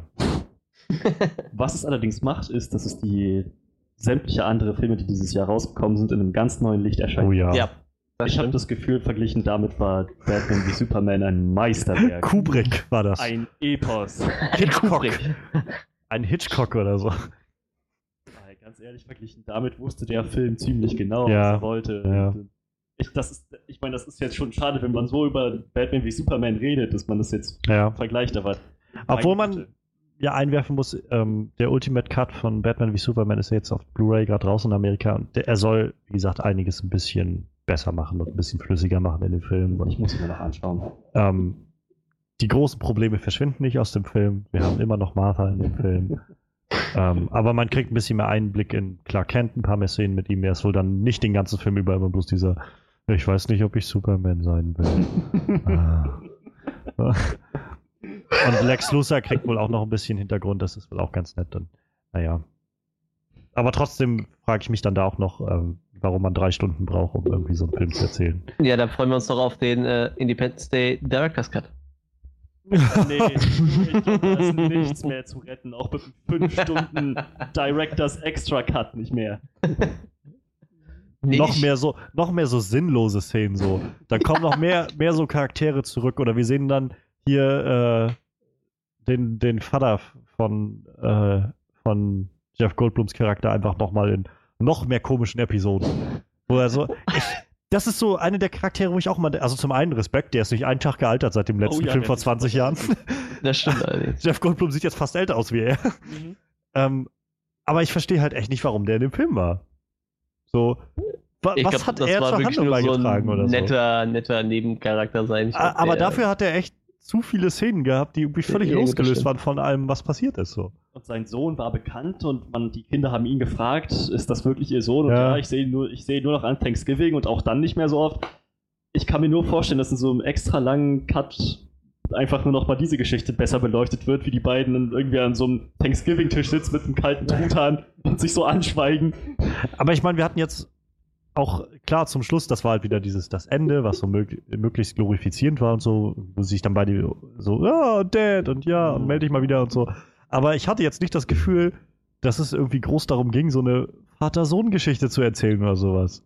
Das war einfach nur so ein, wir werfen noch irgendein Filmklischee rein. Ja, er hat sich von seinem Vater entfernt und jetzt, äh, aber das wurde halt alles nicht etabliert und dann kriegen wir halt diese Episode mit dem Vater, wo er dann irgendwie auf seinem Bötchen da sitzt oder halt in dem, in dem Altenheim da ist und die Bücher verkaufen will und dann mit den Kindern unterwegs ist. Und was? Warum? Ich habe Wie? tatsächlich noch auf die Szene gewartet, wo die Aliens irgendwann so eine Leiche ausspucken und dann sieht man, es ist eigentlich der Pilot aus dem ersten Teil, der ins Raumschiff eingeflogen ist. So. Das hätte mir jetzt noch irgendwo den Kick gegeben. So. so. Ich weiß auch echt nicht, was ich davon halten soll, als Liam Hemsworth da drin stand und dahin gepisst hat.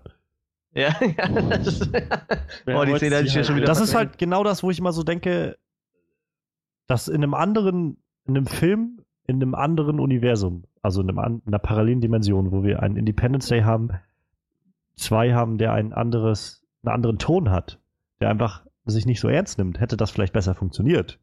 Aber in dem Film hatte ich halt einfach das Gefühl, dass das so völlig nicht reingepasst hat, weil du so. Da, davor hast du halt so viele Stellen, wo du das Gefühl hast, der Film nimmt sich wieder so sehr ernst. So dieses, die Erde wird untergehen, wir wissen nicht, was wir machen sollen. Oh Gott, alles, was wir probiert haben, ist fehlgeschlagen und so.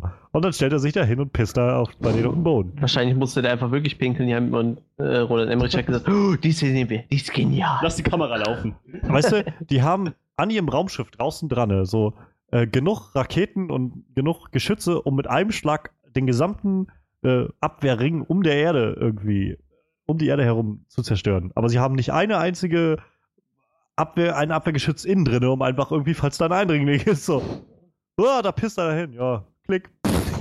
so, nein, da müssen erst Tore aufgehen und die müssen losrennen und Der Film war überhaupt völlig überladen mit Klischees. So, das hatten wir nicht alles. Der verrückte Wissenschaftler, äh, Cholerische der Asiate. der cholerische Asiate, der Präsident, der sich aufopfert aus Patriotismus. Gleichzeitig der Typ, der verrückt wird, weil er von Aliens entführt Ja. wurde. Äh, mal sehen, der Kampfpilot, der, der Ja. Rebell, bla bla bla, was weiß ich nicht alles. Das war äh, auch, auch, auch die Reden, die immer zwischendurch gesprochen Ja. wurden, fand ich so fehlplatziert. Vor allem als äh, halt David und Whitmore sich unterhalten haben und so über die alten Zeiten Ja. reflektiert haben. Die Szene hat schön angefangen. ja, Und dann hat der Präsident mitten im Satz sich umgedreht. sich umgedreht und einfach lauter gesprochen und alle haben da stramm Ja. gestanden und sich diese ehrenhafte Rede angehört. Ich dachte, was? Was soll das? Das ist doch. Der, der war mitten im Gespräch mit Goldblum und spricht jetzt einfach nur ein bisschen lauter. Das ist alles. Und die Soldaten rundherum haben alle gedacht, oh, oh, oh, oh, der meint uns. Der, der, der meint uns. Da, da müssen wir zuhören. Das war so dämlich. Ich meinte schon im Kino wahrscheinlich, saßen die dann, auch diese Rede, die er gemacht hat, war jetzt, also man hat gemerkt, sie wollten so ein bisschen ansetzen an die alte Ja. Independence Day Rede und so ein bisschen dieses Feeling nochmal aufleben lassen. Und es hat halt nur, also wenn man jetzt von der alten Rede ausging, war das halt nur so lauwarm, was jetzt da lief. Und wo ich auch so gedacht habe, die Soldaten müssen auch da gestanden haben. Meine Güte, ich habe die originale Rede irgendwie die bestimmt tausendmal gehört in den Aufnahmen und so. Live ist es irgendwie nicht so cool. Aber ist, wenigstens ist die Botschaft jetzt noch hängen geblieben. Er sagte, und dafür lohnt es sich zu kämpfen. Das weiß ich wenigstens noch. Es, ich meine, es wäre jetzt schlimm gewesen, wenn ich mich nicht an die Worte erinnern könnte, wie auch nicht an das Gesicht von der Präsidententochter oder der Existenz der Mutter von dem schwarzen Piloten, dessen Namen ich vergessen habe. Aber also auch das sind so Sachen, die werden dann nicht mehr aufgegriffen in diesem Film. Hm? So, diese Mutter stirbt und dann wird irgendwann nochmal gesagt, ja, ich weiß, wie du dich fühlst. Cool. Ich mochte diese Szene, wo er zur, quasi die äh, Rede von der Präsidentin crasht.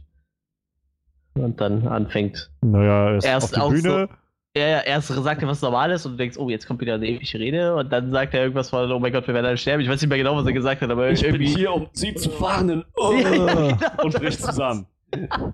Das, das ist auch sowas, was, was ich tatsächlich gerne noch ein bisschen mehr erklärt gehabt hätte, dieses Ganze mit dieser psychischen Verbindung Ja. oder sowas. Das wurde Ja, auch einfach mal so als Plot-Device reingeworfen. Wenn wir das halt gerade gebraucht haben, dann kam das halt rein. So. Am, am Ende vom letzten Teil war der noch, noch psychisch relativ fit, oder? Will ich gerade nur ein. Relativ ist gut. Das war ein Fels in der Brandung. Ja, eben. Ah. Tja, ich hätte dann nichts weiter mehr zu äußern. Ja, ich glaube, ich könnte mich auch nur wiederholen oder mich noch mehr in Rage reden oder so, aber. Ich habe extra den Kamillentee aufgekocht. Ja, das ist, war jetzt dann tatsächlich der erste Film, über den wir geredet haben, der doch ziemlich negativ lief. Wo ich auch tatsächlich, der, der erste Film, wo ich dieses Jahr im Kino saß und gedacht habe, Die 10 Euro Das waren für den ist- Arsch, ne? das ist so, also würden wir nicht im Podcast drüber reden wollen, wäre das echt ganz schön, ganz schöne Verschwendung Ja. gewesen. Es ist irgendwie auch nett, jetzt sich darüber zu äußern und auch, auch noch ein bisschen mal Dampf abzulassen darüber. Aber so als Film kann ich nur jedem sagen, geht bloß nicht in diesen Film. Das Geld lieber sparen für Suicide Squad. Ja. Oder Ja, allein ja, für Star oder- Trek nächste Woche. Oder fahrt in den. Promarkt, kauft euch den ersten Teil auf Blu-ray oder irgendwas.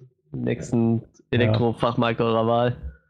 Also wenn man, wenn wir dem Film eine Wertung geben wollen, ich habe, glaube ich, schon mal online mich noch bei Facebook drüber geäußert. Ich bin irgendwie, ich komme über eine 3,5 von 10 bei dem Film nicht hinaus. Also die Effekte stimmen für mich und das war's. Ja, genau. Und ich bin zwar immer der Meinung, dass schlechte Effekte auch einen guten Film ein bisschen kaputt machen können, weil sich schlechte Effekte echt, echt rausreißen können, aber gute Effekte können einen schlechten Film nicht rausreißen. Ja. Für, mein, für mein Empfinden.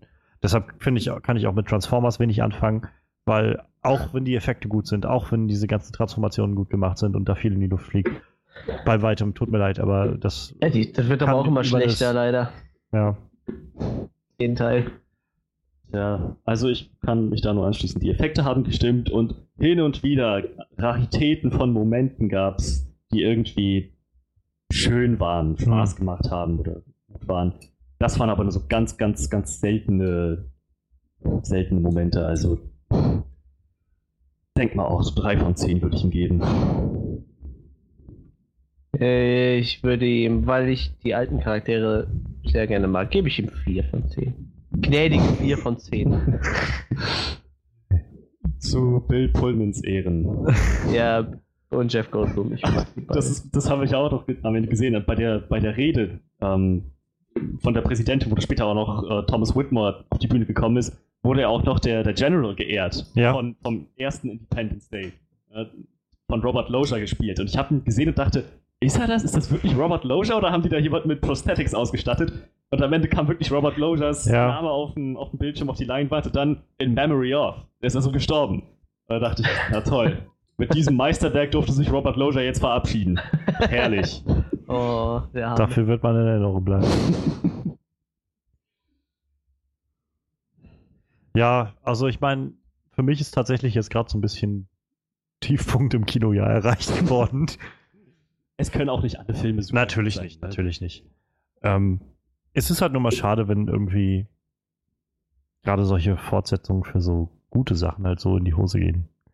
Da sind Ja, hunderte, tausende Stunden von Arbeit hineingeflossen. Es hat 15.000 Jobs geschaffen. Und ich frage mich, wo ist das dann alles geblieben? Ja, naja. Das ist halt echt irgendwie traurig. Irgendwie macht einen das dann traurig. Ja. Deshalb hoffe ich ja auch eigentlich immer für jeden Film, dass er gut wird. Ja. Aber hoffe ich, die Hoffnung stirbt zuletzt. Star Trek, ne? ja, Ich denke, also da kriegen ich, wir dann. ich habe bis jetzt recht Gutes gehört über den Film. Ja. Ich fand die auch die anderen beiden Filme eigentlich okay. Also den ersten Star Trek fand ich ziemlich cool, den zweiten Into Darkness fand ich so okay halt. Und der neue soll ja jetzt so wieder so ein bisschen Star Trek Feeling haben, so das Erforschen im All und äh, die unendlichen Weiten so in diese Richtung. Und das Skript ist von Simon Peck, das kann glaube ich auch nicht schaden. Also Äh, Ich habe schon äh, Artikel von Trekkies gelesen, die meinten, das wäre äh, viel zu viel Action und äh, kann man sich ja gar nicht angucken. Das hat überhaupt nicht mehr den Flair von der alten Serie. Ja, die Serie ist ist, aber keine Ahnung, 50 Jahre alt Ja. und hat kein Geld. es gab ja auch in der Originalserie irgendwie bloß, weiß ich nicht, zwei Staffeln oder sowas. ja, so, Also es gab ja, es gab echt nicht viele Folgen. Und vor allem, da gab es damals gab's noch kein tolles CGI, sonst wahrscheinlich wäre der Original Spock auch irgendwo äh, rumgelaufen, hätte gerne ein bisschen rumgeballert und wäre mit einem fetten Raumschiff geflogen, weißt du? Das ist doch. Track, ja. weißt du? Da kann man heute mehr machen. Deswegen freue ich mich auch drauf, dass, dass ich den Film, dass wir den alle nochmal nächste Woche sehen, ja. nach dieser Enttäuschung jetzt. Nochmal gucken, also hoffentlich, wie Sci-Fi richtig gemacht werden kann.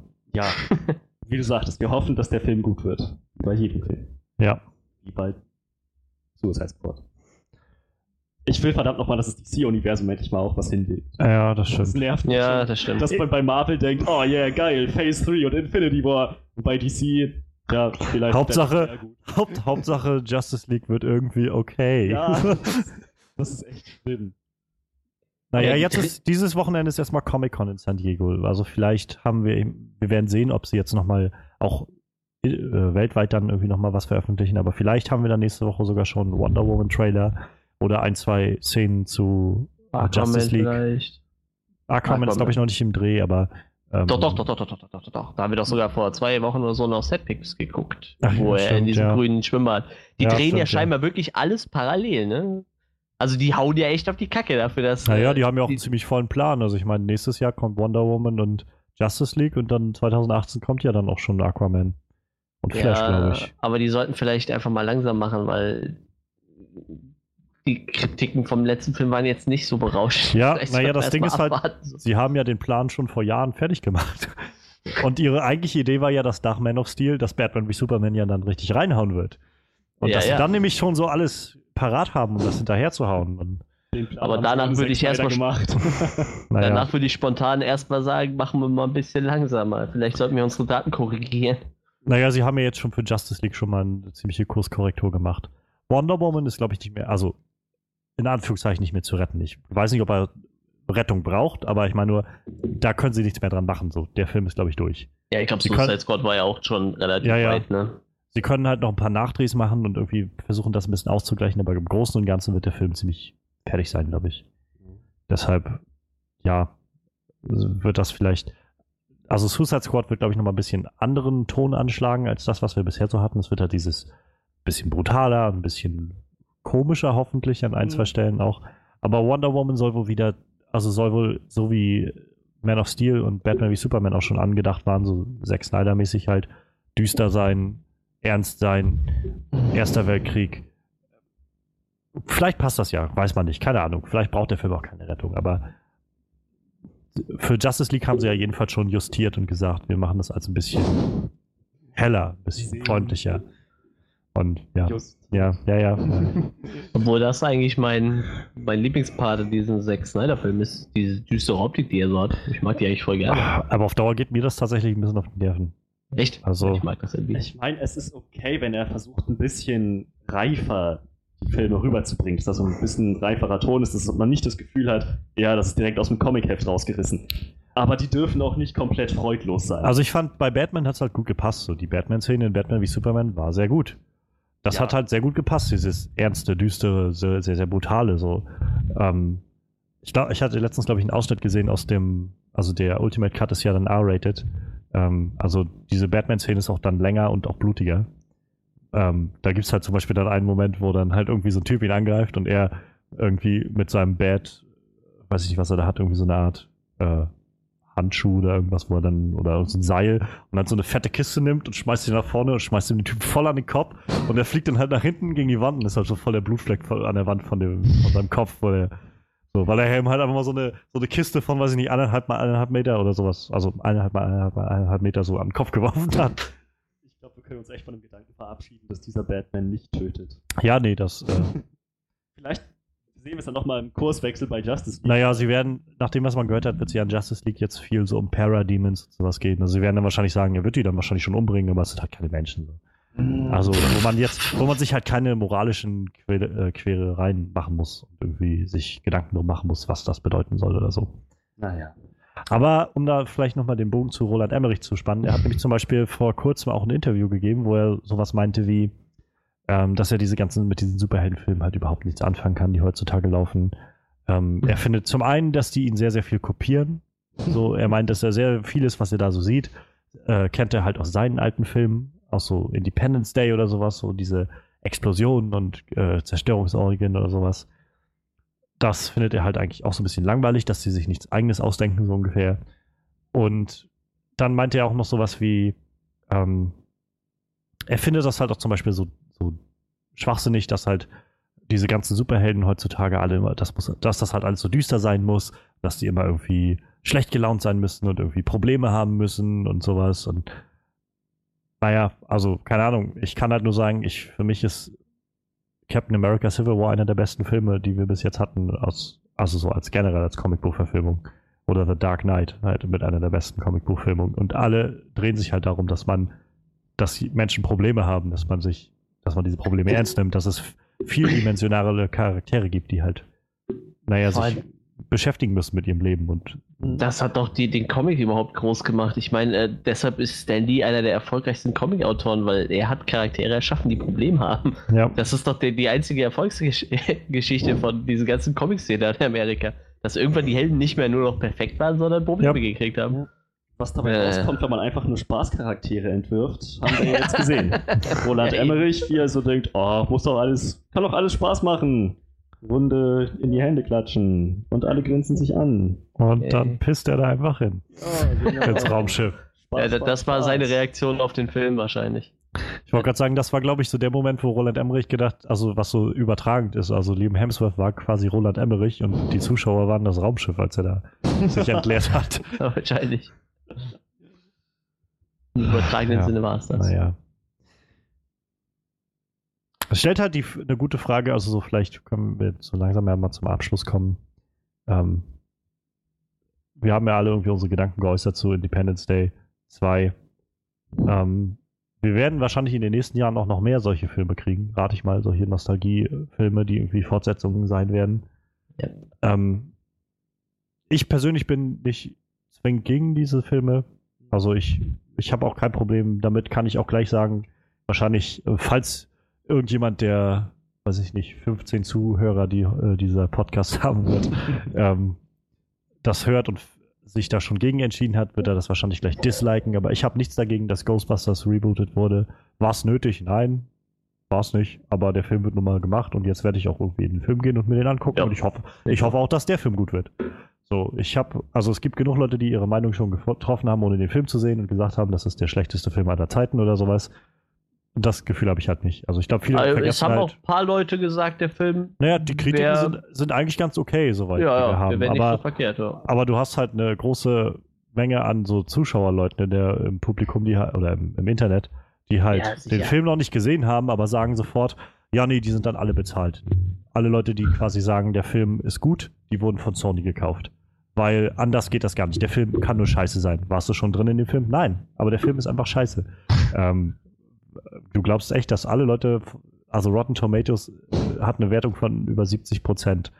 Du glaubst, dass, also wenn wir da mal davon ausgehen, dann sind irgendwie die Hälfte der Leute oder sowas sind alle gekauft, die das sagen. Ja. Sony soll irgendwie hunderte Leute kaufen. Einfach. Ja. Das ist, glaube ich, der Inbegriff von Bandwagon Hate. Das Schöne, also ich finde das halt so krass, weil diese Leute halt sagen, ähm, es gibt halt Menschen, die einen Film einfach nur, diesen Film halt einfach nur mögen wollen, weil, weil er halt irgendwie, keine Ahnung, feministisch ist oder sowas, weil das alles Frauen sind oder weil er, weil sie halt von Sony bezahlt worden, mögen sie den oder sowas. Wobei sie halt in dem Moment nichts anderes machen, als sich selbst zu versteifen und zu sagen, ich hasse halt diesen Film, ich will diesen Film hassen. Ich, äh, ne, ich kann, also ich kann diesen Film nicht gut finden. Ich habe ihn noch nicht gesehen, aber ich werde den Film nicht gut finden. So egal, was da kommt. Wo sie äh, genau das machen, was sie den anderen vorwerfen, dass sie halt ihre Meinung, äh, dass sie nicht meinungsoffen sind, dass sie halt nicht Ja, sich ich- eine eigene Meinung bilden, sondern halt einfach nur sich drauf versteifen. Aber ich glaube, da können wir dann bei Ghostbusters nochmal genauer drüber reden Ja. und uns noch ein paar Hates abholen. ähm, je nachdem, wie wir dann darauf reagieren werden. Ich, Ich, also ich, ich kann den Film halt nur ohne Agenda irgendwie betrachten. Ich will den einfach als Film sehen und das ist irgendwie alles. Ähm, ja, Ich aber wir werden halt. Independence Day hat mir halt jetzt gezeigt, man sollte vielleicht nicht mit den größten Erwartungen an so Filme rangehen, Ja, aber Äh, da wird man auch weniger enttäuscht, sag ich Ja. mal. Das ist halt immer so, ne? Und deshalb, also ich bin gespannt, was noch in den nächsten Jahren so kommt aus dieser Richtung Film. Also wir werden sicherlich noch ein paar von diesen, wie sei es jetzt Fortsetzungen oder seien es Reboots bekommen. Also ich meine, das ist ja nun nichts Neues. Ja, mir, mir ist es auch äh, lieber, die machen äh, mal ein Remake von Ghostbusters als Fast and the Furious 12. Ja, Ist halt so. ja, ja klar. Ich meine nicht, dass die Serie jetzt unglaublich schlecht ist, aber ich meine, irgendwann ist jedes Franchise mal am Ende, meiner Meinung nach. Man sollte es irgendwann mal gut sein lassen. Ja, ja, Dann, dann lieber sagen, okay, wir rebooten jetzt mal irgendwas, das ist jetzt auch schon etliche Jahre her. Ja, eben. Wie Independence Day wegen mir oder, oder halt äh, Predator. Ghostbusters. Predator zum Beispiel. Ja, der Da habe ich kommt auch irgendwas, raus, da habe ich ja. aber auch irgendwas gelesen, was mich gestört hat. Ich weiß es aber nicht mehr. Ah, James Franco, das war's. Da bin ich mir noch nicht so sicher. Den Ja. verbinde ich immer nur mit lustigen Rollen. Also Topher Grace hat auch im letzten mitgespielt. Ja, das stimmt hat, das, hat die Sache ganz Ja. gut gemacht. Ja, das stimmt, Also, das stimmt. Ja. Vielleicht, ich meine, ich habe ich hab große Hoffnung, was das angeht, weil ich dieses ganze Ja, Franchise oh ja. Ja, der, ich letzte auch. war, der letzte war in Ordnung. Der war Ich fand den auch total fand gut, ja. Ich, fand ich gut. Also, wenn Shane Black den neuen schreibt und Regie führt, bin ich an Bord. Nice Guys hat mich einfach überzeugt. Also, der Typ Ja, weiß, was so er macht. Buddy Cop Predator Alien Movie, wo die da auf dem Planet durch die Gegend cruisen. Arnold Schwarzenegger kommt als Dutch zurück und irgendwie James Franco als der neue, sein neuer Partner oder sowas. Ach nee, aber ich meine, er hat, glaube ich, den, das Original ja schon geschrieben gehabt, das Drehbuch, und wenn er den jetzt auch schreibt, und ich glaube, er hat schon ein Gefühl dafür, für diesen Charakter und Ja. was man damit machen kann. Und ähm, Alien, wenn, wenn ich das richtig, wenn das noch alles so läuft, werden wir auch einen neuen Alien-Teil nochmal Mhm. irgendwann bekommen. Also ich meine, jetzt kommt ja erstmal demnächst Alien Covenant raus, das ist ja so die Fortsetzung zu Pro, äh, Prometheus. Aber der äh, Neil Blomkamp, der hier auch District 9 und, ähm, Und Chappie Chappie, gemacht hat ja. und, und Elysium, der hat schon gesagt, dass er zusammen mit äh, Sigourney Weaver nochmal einen neuen Alien Teil 5 sozusagen machen will. Ja, ja das Der- ich auch gelesen. Der auch aber quasi dann, glaube ich, Teil 3 und 4 so retconnen soll und äh, letztendlich nach Teil 2 ansetzen soll sozusagen. Weil Ja. Teil 3 und 4 waren ja dann nicht mehr so wirklich geil. Nach allem, was man hört. noch alles im selben Universum. Prometheus, Alien, Predator. An sich schon, also bei den Predator weiß ich halt nicht. Also ob sie das jetzt immer noch als ein ganzes Universum sehen oder ob diese, diese Alien vs. Predator nur so One-Shot-Filme waren oder sowas. Weiß ich nicht, wie da die offizielle Meinung zu ist. Aber Alien und Prometheus, die spielen auf jeden Fall in einem Universum. Ja, die Predator-Filme, die spielen auch tatsächlich im selben Universum. Das ist auch offiziell so, tatsächlich. Also alle, auch der neue und die alten. Und es gab sogar in den alten halt immer auch schon Anspielungen auf die Alien-Filme irgendwo drin. Naja, Also die, Teil. das war halt, ja. schon. Ich glaube, am Anfang war das mehr nur als Gag gedacht in den ersten Filmen. Naja, das war im zweiten Teil, haben sie es als Gag gedacht, dieses äh, Ja. Alien-Skelett zu zeigen in dem Raumschiff. Ja, und Ähm, deshalb, ähm, also. Danny Glover, äh, wie heißt der? Danny Glover, ja. Danny Glover, ja. Danny war das ja, Danny Glover. Ich muss immer, ich wechsle das immer, weil es noch diesen jungen schwarzen Schauspieler Donald Glover gibt. Und dann ist es immer schwierig, sich zu erinnern, wer Danny und wer Donald war. Aber ja. Da war das, glaube ich, noch als Gag gedacht in dem Film. Und dann später haben sie dann irgendwann gesagt, ja, dann machen wir Alien vs. Predator. Ach, da stimmt, da draus. war der Jockey drin, ne? Der Jockey, der, der, der Space Jockey aus dem, äh, aus Prometheus quasi, ne? Den sieht man doch da, meine ich, ne? Auf diesem, auf diesem Stuhl sitzen, mehr oder weniger. Prometheus nicht geguckt, weiß ich nicht. Prometheus Ach so, hab ich ja, okay. Aber ich kann mich nicht erinnern, sowas gesehen zu haben. Das, das ist, äh, du siehst, bei Predator sind die, glaube ich, da, wo der Typ bei Prometheus mehr oder weniger gestorben ist, der quasi das Raumschiff lenkt. ja. Da sind die an der Stelle und das ist quasi sein Skelett. Also, das ist kein Skelett von einem Alien, sondern das Skelett von dem, ich glaube, der heißt beim Predator-Film stand Space Jockey oder sowas. Ah, okay. Ja, also ich hoffe ja persönlich, dass es schon im selben Universum bleibt, weil ich den, den Alien vs. Predator-Film echt Ja. super geil fand. Und diesen, ich weiß nicht, diese Art von außerirdischen, feindlich gesinnten, Ja, das hat schon was, ja. verschiedenen Kampftaktiken, das lässt sich gut kombinieren. Ich meine, das wäre doch mal noch eine schöne Idee eigentlich für Independence Day 2 gewesen. Wenn sie schon eine neue Alien-Rasse damit reinbringen, was sie ja jetzt irgendwie gemacht haben, das auch irgendwie interessanter zu gestalten noch.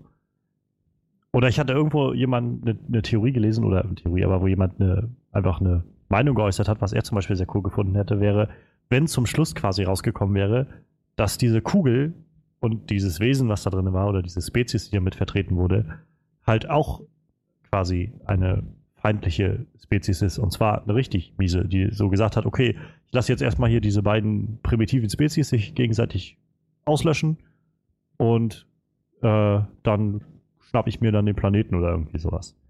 Einfach, dass zum Schluss so noch, noch mal diese Wendung kommt, okay, irgendwie, wir haben die jetzt besiegt, aber ja, jetzt stehen wir irgendwie vor noch größerer Scheiße da oder so. Statt zu sagen, ja, let's kick some alien ass. Ja. Oh. War das die englische Originalübersetzung am Ich Ende? meine ja, ich hab's jetzt nicht Nein. äh, ex, aber so in dem Dreh muss es gewesen sein. Oh Gott, ja. Aber ja, genug von Independence Day. Ähm, habt ihr, also ich sehe bloß gerade noch die Liste von Roland Emmerich-Filmen. Wenn ich so drauf gucke, muss ich aber sagen, dass ich insgesamt auch echt nicht so viele Roland Emmerich-Filme gut finde, wenn ich das so sehe. Also ich habe nicht alle gesehen, aber also Independence Day habe ich gesehen, der war gut. Stargate fand ich halt so ganz okay. Universal Soldier fand ich halt auch noch ganz okay. Äh, ja, ich ich ziemlich gut. The Day After Tomorrow fand ich, als ich den zuerst gesehen habe, glaube ich, ziemlich cool. Aber da habe ich echt noch nicht so viel verstanden davon. Je mehr ich ihn dann im Nachhinein geguckt habe, umso weniger cool fand ich den nachher. 2012 fand ich ziemlich schlecht, muss ich sagen. Ich muss Wo jetzt ich- auch gerade mal die Liste durchgehen. Also Universal Soldier fand ich auch tatsächlich ziemlich gut. Ich mag den Film. Ich mag aber Ja. auch da, den Teil mit Goldberg. Ich weiß nicht, ob der dritte oder so, der war Ja. auch nicht schlecht. Stargate kann ich mich an den Film nicht mehr erinnern, muss ich gestehen. Russell, wie ist er? Kurt Russell ist dabei. Bei dem, und James Spader, der jetzt Ultron gespielt hat in dem letzten, ist da auch noch dabei. Er ist noch der- ganz das junger. Das ist echt sehr krass, den jetzt da noch so jung mit Haaren, langen Haaren zu sehen, wo Ich der kann jetzt mich halt ja an. MacGyver erinnern, aber MacGyver war Das war die Serie, ja. Ja. Die war aber auch äh, beim besten Willen, die Serie war um, vieles besser als der Film. War zwar vom Budget halt nicht so hoch angesetzt, ähm, aber von der Story her war die Serie so viel besser als, als der Äh, Film. Wie gesagt, dann, dann ging es ja los mit, mit Weltuntergang und äh, Independence Day. Ja. Ja. Gut, sehr gut. So sehr solide. Aber Godzilla. Godzilla war dann echt so. Ja, wenn er nicht Godzilla gehießen hätte, hätte ich ihm vielleicht noch was abgewinnen können. Der Patriot fand ich. Moment mal, Moment mal. Godzilla? Das war der nicht auf deiner, auf deiner, ähm, hier, Der war bei mir auf der, auf der, dir? ja, der, wie nannte sich das? Guilty Pleasure Liste. Genau, Guilty Pleasure. Aber ich, ich weiß halt, dass es echt ein schlechter Film ist. nee, also, wie gesagt, wenn der Film nicht Godzilla ge- gehießen hätte, hätte ich dem auch echt was abgewinnen können. So. Also, war, da wäre es halt nettes Popcorn-Kino gewesen, aber äh, und unter diesem Vorsatz, dass es Godzilla ist, ja. fand ich den Film halt nicht gut. Mutated Allosaurus. Danach habe ich, glaube ich, nur noch 2012 gesehen, tatsächlich. Der Patriot habe ich, also der kam nach Godzilla 2000, den habe ich einmal oder so gesehen. Ich fand den so langweilig. Und so, auch so klischeehaft. Mit Mel Gibson und Heath Ledger Ja. und, Ja. und dann gab es diesen mega, mega überzogenen, klischeehaften britischen äh, Offizier, der so der Böse war und dann irgendwie so ein Dorf da gemetzelt hat oder sowas, einfach nur weil er es konnte, damit wir alle mitbekommen, wie böse er ist oder so. Und der, ich fand den so schlimm, den, also echt nicht gut, den Film. 10.000 BC habe ich nicht gesehen, aber habe ich echt nicht, habe ich auch nicht viel Gutes drüber gehört. Ja, 2012 habe ich irgendwann dann mal im Free TV gesehen, im Fernsehen, weil ich dafür nicht ins Kino wollte und ich fand ihn war auch da nicht, ich fand ihn auch dafür nicht gut, muss ich sagen. Also, wie immer bombastisch halt so, aber ja, sieht geil aus. aber davon ab. nee. Ja, wir Ich haben hab- den auch einfach im Kino gesehen, weil halt nichts kam in der Woche, so, ne? nichts anderes so. Ja, wir, wir haben uns tatsächlich immer einfach nur das schlecht kleinste Übel ausgesucht, halt, wenn gar nichts Ja. im Kino kam so, und haben einfach irgendwas geguckt und da war der halt dabei. Und ich sag mal, um eine Tüte Popcorn zu vernichten, ist ja ganz nett. Aber ganz ehrlich, verglichen mit 2012, also besser gesagt, verglichen jetzt mit Independence Day ist 2012 immer noch hammermäßig. Ja. Ja, Ja. ja. meiner Meinung nach. Vor allem hat der Woody Harrelson. Woody Ich Harrelson hab- ist immer gut. Ich habe schon, meinte schon, als wir in Independence Day saßen, als dann äh, London da in die Luft geflogen ist oder alles eingestürzt ist und so, irgendwo da drinnen fährt John Cusack mit seinem äh, Limousine umher. Keine Sorge, ich habe einen Plan. Ja, hat so, da, die eine Stelle in Independence Day, war doch gar nicht, wo die dann irgendwann sagten, äh, ja, die Aliens haben scheinbar auf Wahrzeichen abgesehen. ja. Ach, Ja, ja. Hab Die ich im ersten Teil immer noch nicht verstanden. Oder auch, auch dieser gezwungene Gag mit diesem, ähm, wir, das, wir stürzen ab. Das ist gezieltes Fallen. Abstürzen. Nein, gezieltes Fallen oder irgendwie sowas. Naja. ähm, ja, nach 20, nach, ja, ja. Nach 2012 hatten wir noch Anonymous, den habe ich nicht gesehen. Ich weiß auch nicht, wie, wie er sich damit anstellt, wenn er so eine historische Sache irgendwie bearbeitet. Da ging es ja um ähm, darum, dass um diese Theorie, dass äh, Shakespeare, glaube ich, nie existiert hat und die Werke alle nur von so einem Kollektiv oder sowas geschrieben wurden und sowas. Naja. Ja, äh, Dark Horse scheint irgendwie so ein TV-Film zu sein, keine Ahnung. White House Down habe ich, nicht gesehen. Ich habe das gemerkt, dass White House Down damals mit, äh, mit wie hieß der, Olympus Has Fallen äh, zusammen in einem Ja. Jahr liefen die Mhm. beide und hatten so fast das gleiche Thema. Und ich habe großteils die Meinung gehört, dass Olympus Has Fallen eigentlich der bessere von den beiden war. Weil der sich nicht so ernst genommen hat im Vergleich zu White House Down. Der halt Channing Tatum in seiner Hauptrolle hat und Aaron Eckhart als, als Präsidenten dann. Und Ich, ich glaube, dieser Stonewall, war, der das, könnte war das Aaron Eckhart oder war das Morgan Freeman oder so? Ich weiß gar nicht. Bei White House Down? Warte, Ja. bei White House Down, ja. Äh, Jamie Foxx spielt Jamie Foxx, ja, das war der, der Präsident, genau. Ja, ja, ja. Jamie Foxx ist ja eigentlich, Aaron Eckert Also war der mag- andere. ich mag den eigentlich sehr gerne, natürlich, aber Ja, aber er hat auch Elektro gespielt. den mag ich sagen. auch. Tut mir leid, ich mag Dein ihn auch. Lieblings-Spider-Man-Film. Ja, Naja. Ja, auf jeden Fall. Also für mich insgesamt gibt es halt mehr Filme, die ich irgendwie nicht gut finde von Roland Emmerich, glaube ich, so Ja, langsam. stimmt. Ich, ich, Also ich glaube, ich würde mir diesen Stonewall mal angucken. Weil das könnte ja für ihn auch so eine Herzensangelegenheit sein. Ja. Das da geht es ja um den Aufstand der Schwulen- und Lesbenbewegung in den, bei den Amis Ja, ja. in der Customer Ja, ja. Street. Da er ja selber äh, homosexuell ist, könnte das ja vielleicht für ihn so eine Herzensangelegenheit sein. Ne? Vielleicht ist der Mhm. Film ganz gut. Ich weiß nicht, wie die Kritiken waren, aber Das Ding ist halt, wenn ich so mich versuche zurück zu erinnern an Filme von Roland Emmerich, die ich wirklich gut finde, dann lande ich halt Anfang, Mitte. Anfang Mitte der 90er. So. Ja, seitdem stimmt. kann ich nicht sagen, dass ich irgendwas gesehen habe, was mich so wirklich beeindruckt hat. ja, statt Tatsache, so Universal Soldier Independence Day. Punkt. Stargate, wie gesagt, kann ich mich nicht daran erinnern, dass ich den gesehen habe, aber das Ja. waren jetzt so die zwei Filme, wo, wo ich jetzt sagen muss, die würden mir jetzt am besten gefallen. Mann, Mann, Mann. Ja, Was schön, eine dass, Karriere. schön, dass bei, äh, bei IMDb immer noch Independence Day 3 äh, für 2018 geplant ist. Aber Ich denke, das IMDb ist doch. korrigiert. Ja, Naja, so, solange das nicht offiziell. ja. Naja, ich meine, also IMDb ist sowieso nicht sehr genau bei solchen Sachen. Da stehen auch noch Filmprojekte so aufgelistet, die schon seit Jahren irgendwie abgeblasen wurden.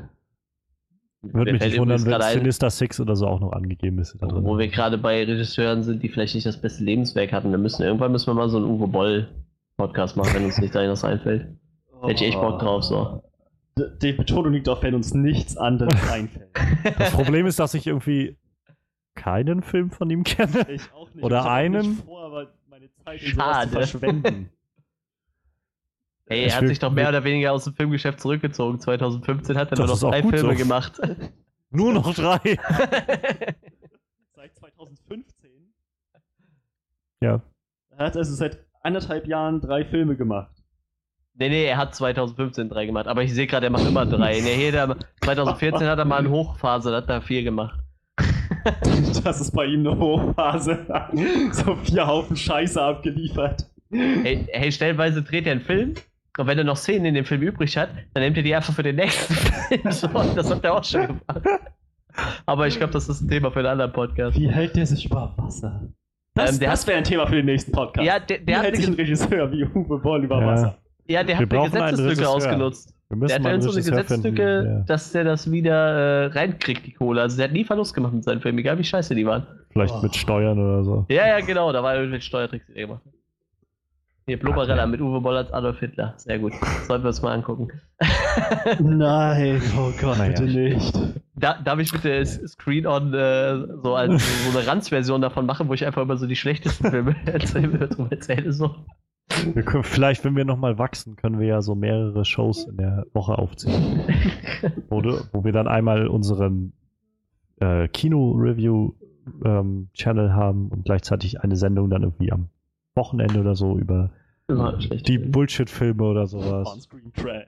Ja, sowas in die Richtung. Oder keine Ahnung, dann kann man ja sonst auch eine getrennte Horrorsendung machen oder sowas. Also Ja, also ge- geneigte wenn Hörer, wir, ja, ne, wenn, also wenn, wir mehr wie teilen 100, und- wenn wir mehr wie 100 äh, Zuhörer bekommen für diesen Podcast, dann machen wir einen Trash-Podcast über Uwe Boll-Filme. Naja, das würde ich jetzt so nicht sagen. Haben wir so 20 Dislikes. Das müssen wir verhindern. Jetzt hört sich Naja. niemand mehr diesen Podcast an. Mal schauen. Naja, gut. Wir haben jetzt heute uns mal so ein bisschen ausgelassen, glaube ich. Das tat auch mal gut. oh ja. ähm, ich glaube, wir können an diesem Punkt einen Punkt machen. Ja. Ich freue mich tatsächlich sehr auf nächste Woche, auf Star Trek. Ich hoffe, dass das besser wird und ich glaube, nach dem, was ich im Kino gesehen habe diese Woche, wird alles nächste Woche besser aussehen. Ich muss aufpassen, dass ja. ich nicht aus dem Film komme und denke, wow, das ist, das ist das, der beste Film, den ich jemals gesehen habe in meinem ganzen Leben. Das ist eine 11 von 10, meine Güte. Ich meine, das muss man Emmerich anrechnen, dass er jetzt natürlich irgendwie Die Latte sehr tief gelegt hat, ja. hat. Alles, was ab jetzt kommt, ist irgendwie geil. Ja, egal was jetzt kommt, selbst wenn Suicide Squad nicht so gut wird, wird das sein, es ist wenigstens keine Independence Day. Das wird jetzt der neue Batman and Robin. irgendwie. Ja, ja. Naja. Gut. Ähm, Wie gesagt, nächste Woche nochmal Science Fiction und Star Trek. Wir haben heute mal ein bisschen über die negativen Sachen geredet. Ähm, es war wieder sehr angenehm. Danke an Manuel. Ja, immer wieder gerne. Mal gucken, ob wir irgendwann nochmal zu deinem Trash-Podcast kommen. Bestimmt. Irgendwann, spätestens im Winter, haben wir mal so ein, so ein, paar Wochen, wo wir bestimmt Zeit haben, auch mal so Füller-Episoden äh, zu machen. Weil wir auch unsere, unsere Episodenzahl pro Season kommen müssen. Ne? ja, eine Season hat 52 Wochen. Also. naja. Ja, äh, danke an Frederik. Wir schauen mal, was nächste Woche wird bei Star Trek, ob wir uns da nochmal eben so über Logiklücken äh, beschweren können. Oder ob vielleicht der Stretchman nochmal zurückkommt. Mal schauen. Wir hoffen, ihr hattet Spaß beim Zuhören. Und wir hören uns dann beim nächsten Mal wieder. Ciao, ciao.